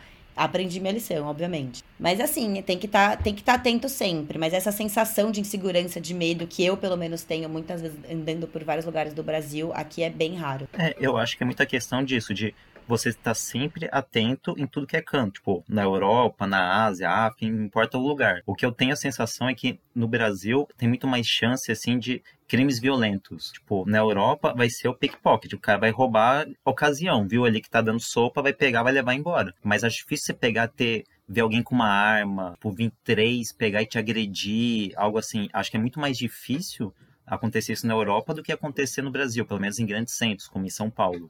Acho que é mais essa ideia, assim. É que a gente tem muito essa, esse pensamento, ah, não, Europa é tudo tranquilo, você pode pegar ficar andando de boaça cara, tem chance de você ser furtado. Então é, você tem que ficar atento. Eu ouço de pessoas próximas que eles falam pelo contrário, por até essa sensação de segurança, o pickpocket é muito mais alto na Europa do que no Brasil. Sim. Não, agora sim, tem um ponto que eu escutei muito falar desses países mais pro leste europeu, que aí eu, eu não senti, né, óbvio, mas vocês vão entender por quê. Mas é assim, são países mais conservadores e são países que têm uma fama assim de ser meio homofóbicos, sabe? Então, tem sim, eu já escutei relatos de pessoas serem agredidas ou de sofrerem algum tipo de agressão verbal também, etc, né? Sei lá, Rússia, Bielorrússia, Ucrânia. Então, são os países assim meio conservadores. Mas isso acontece no Brasil também, né, cara? Tem, vai pro interior do Brasil tal, a gente sabe as coisas que acontecem, né? É, o Brasil é o país que mais mata trans no mundo, assim, então. É só um ponto que eu vou adicionar, somos quatro brancos falando, porque quando teve a pauta dos viajantes negros, você vê que é perceptível, não lembrar o nome das duas viajantes agora, mas que elas falam que o leste europeu para elas, como negras, foram os mais, a palavra não é racistas. Sim, não, total. Então só um adendo aqui, a gente tá falando como É, é. Então, eu falei eu tava usando um eufemismo aqui, entendeu? Os caras são, são preconceituosos mesmo, racistas, assim, não estou generalizando, né? Eu tô falando assim o que que é, é estereótipo, assim, e realmente você percebe, entendeu, cara? E tem relatos também, né? Assim, tem pessoas relatando, então não tá só da sua cabeça, tem. Então isso muda bastante. Tipo, eu não sou gay, se você é gay, mas você aparenta, é uma coisa. Agora, vai ter um episódio sobre isso mais pra frente, dedicado ao LGBT, entendeu? Leste europeu com os negros é outra realidade, não apetece. Mas só para deixar claro para os ouvintes, como é que hoje não tem negro na bancada, a, mudar, a visão é diferente, né? Como uhum, ele sentiu. Exatamente. Por isso que até que eu falei, eu não senti esse negócio, é, porque eu não sou homossexual, não sei como é estar tá viajando sendo homossexual nesses lugares, né? Mas eu escutei bastante isso. É, visualmente nesses países deve afetar. O farol com seu dread não sei o quanto implicaria, né? Na percepção dele. Maconheiro, estereotipando, né? Infelizmente, mas. Mas faremos um episódio sobre isso, da imagem em alguns lugares. thank you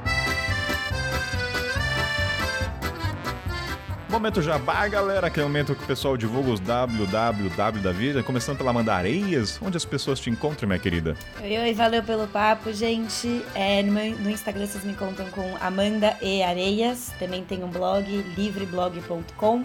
No blog vocês conseguem achar meu livro gratuito de fotografias e relatos que eu fiz de refugiados tibetanos na Índia. E já já também vai sair por lá um trabalho que eu fiz com as vítimas de Brumadinho. Ainda não tá online, mas provavelmente quando esse sair já vai estar. Tá, então é só procurar lá, tanto no Instagram quanto no blog, que vocês vão achar. Valeu! A Amanda tá mais pra jornalista do que pra trabalho com programação.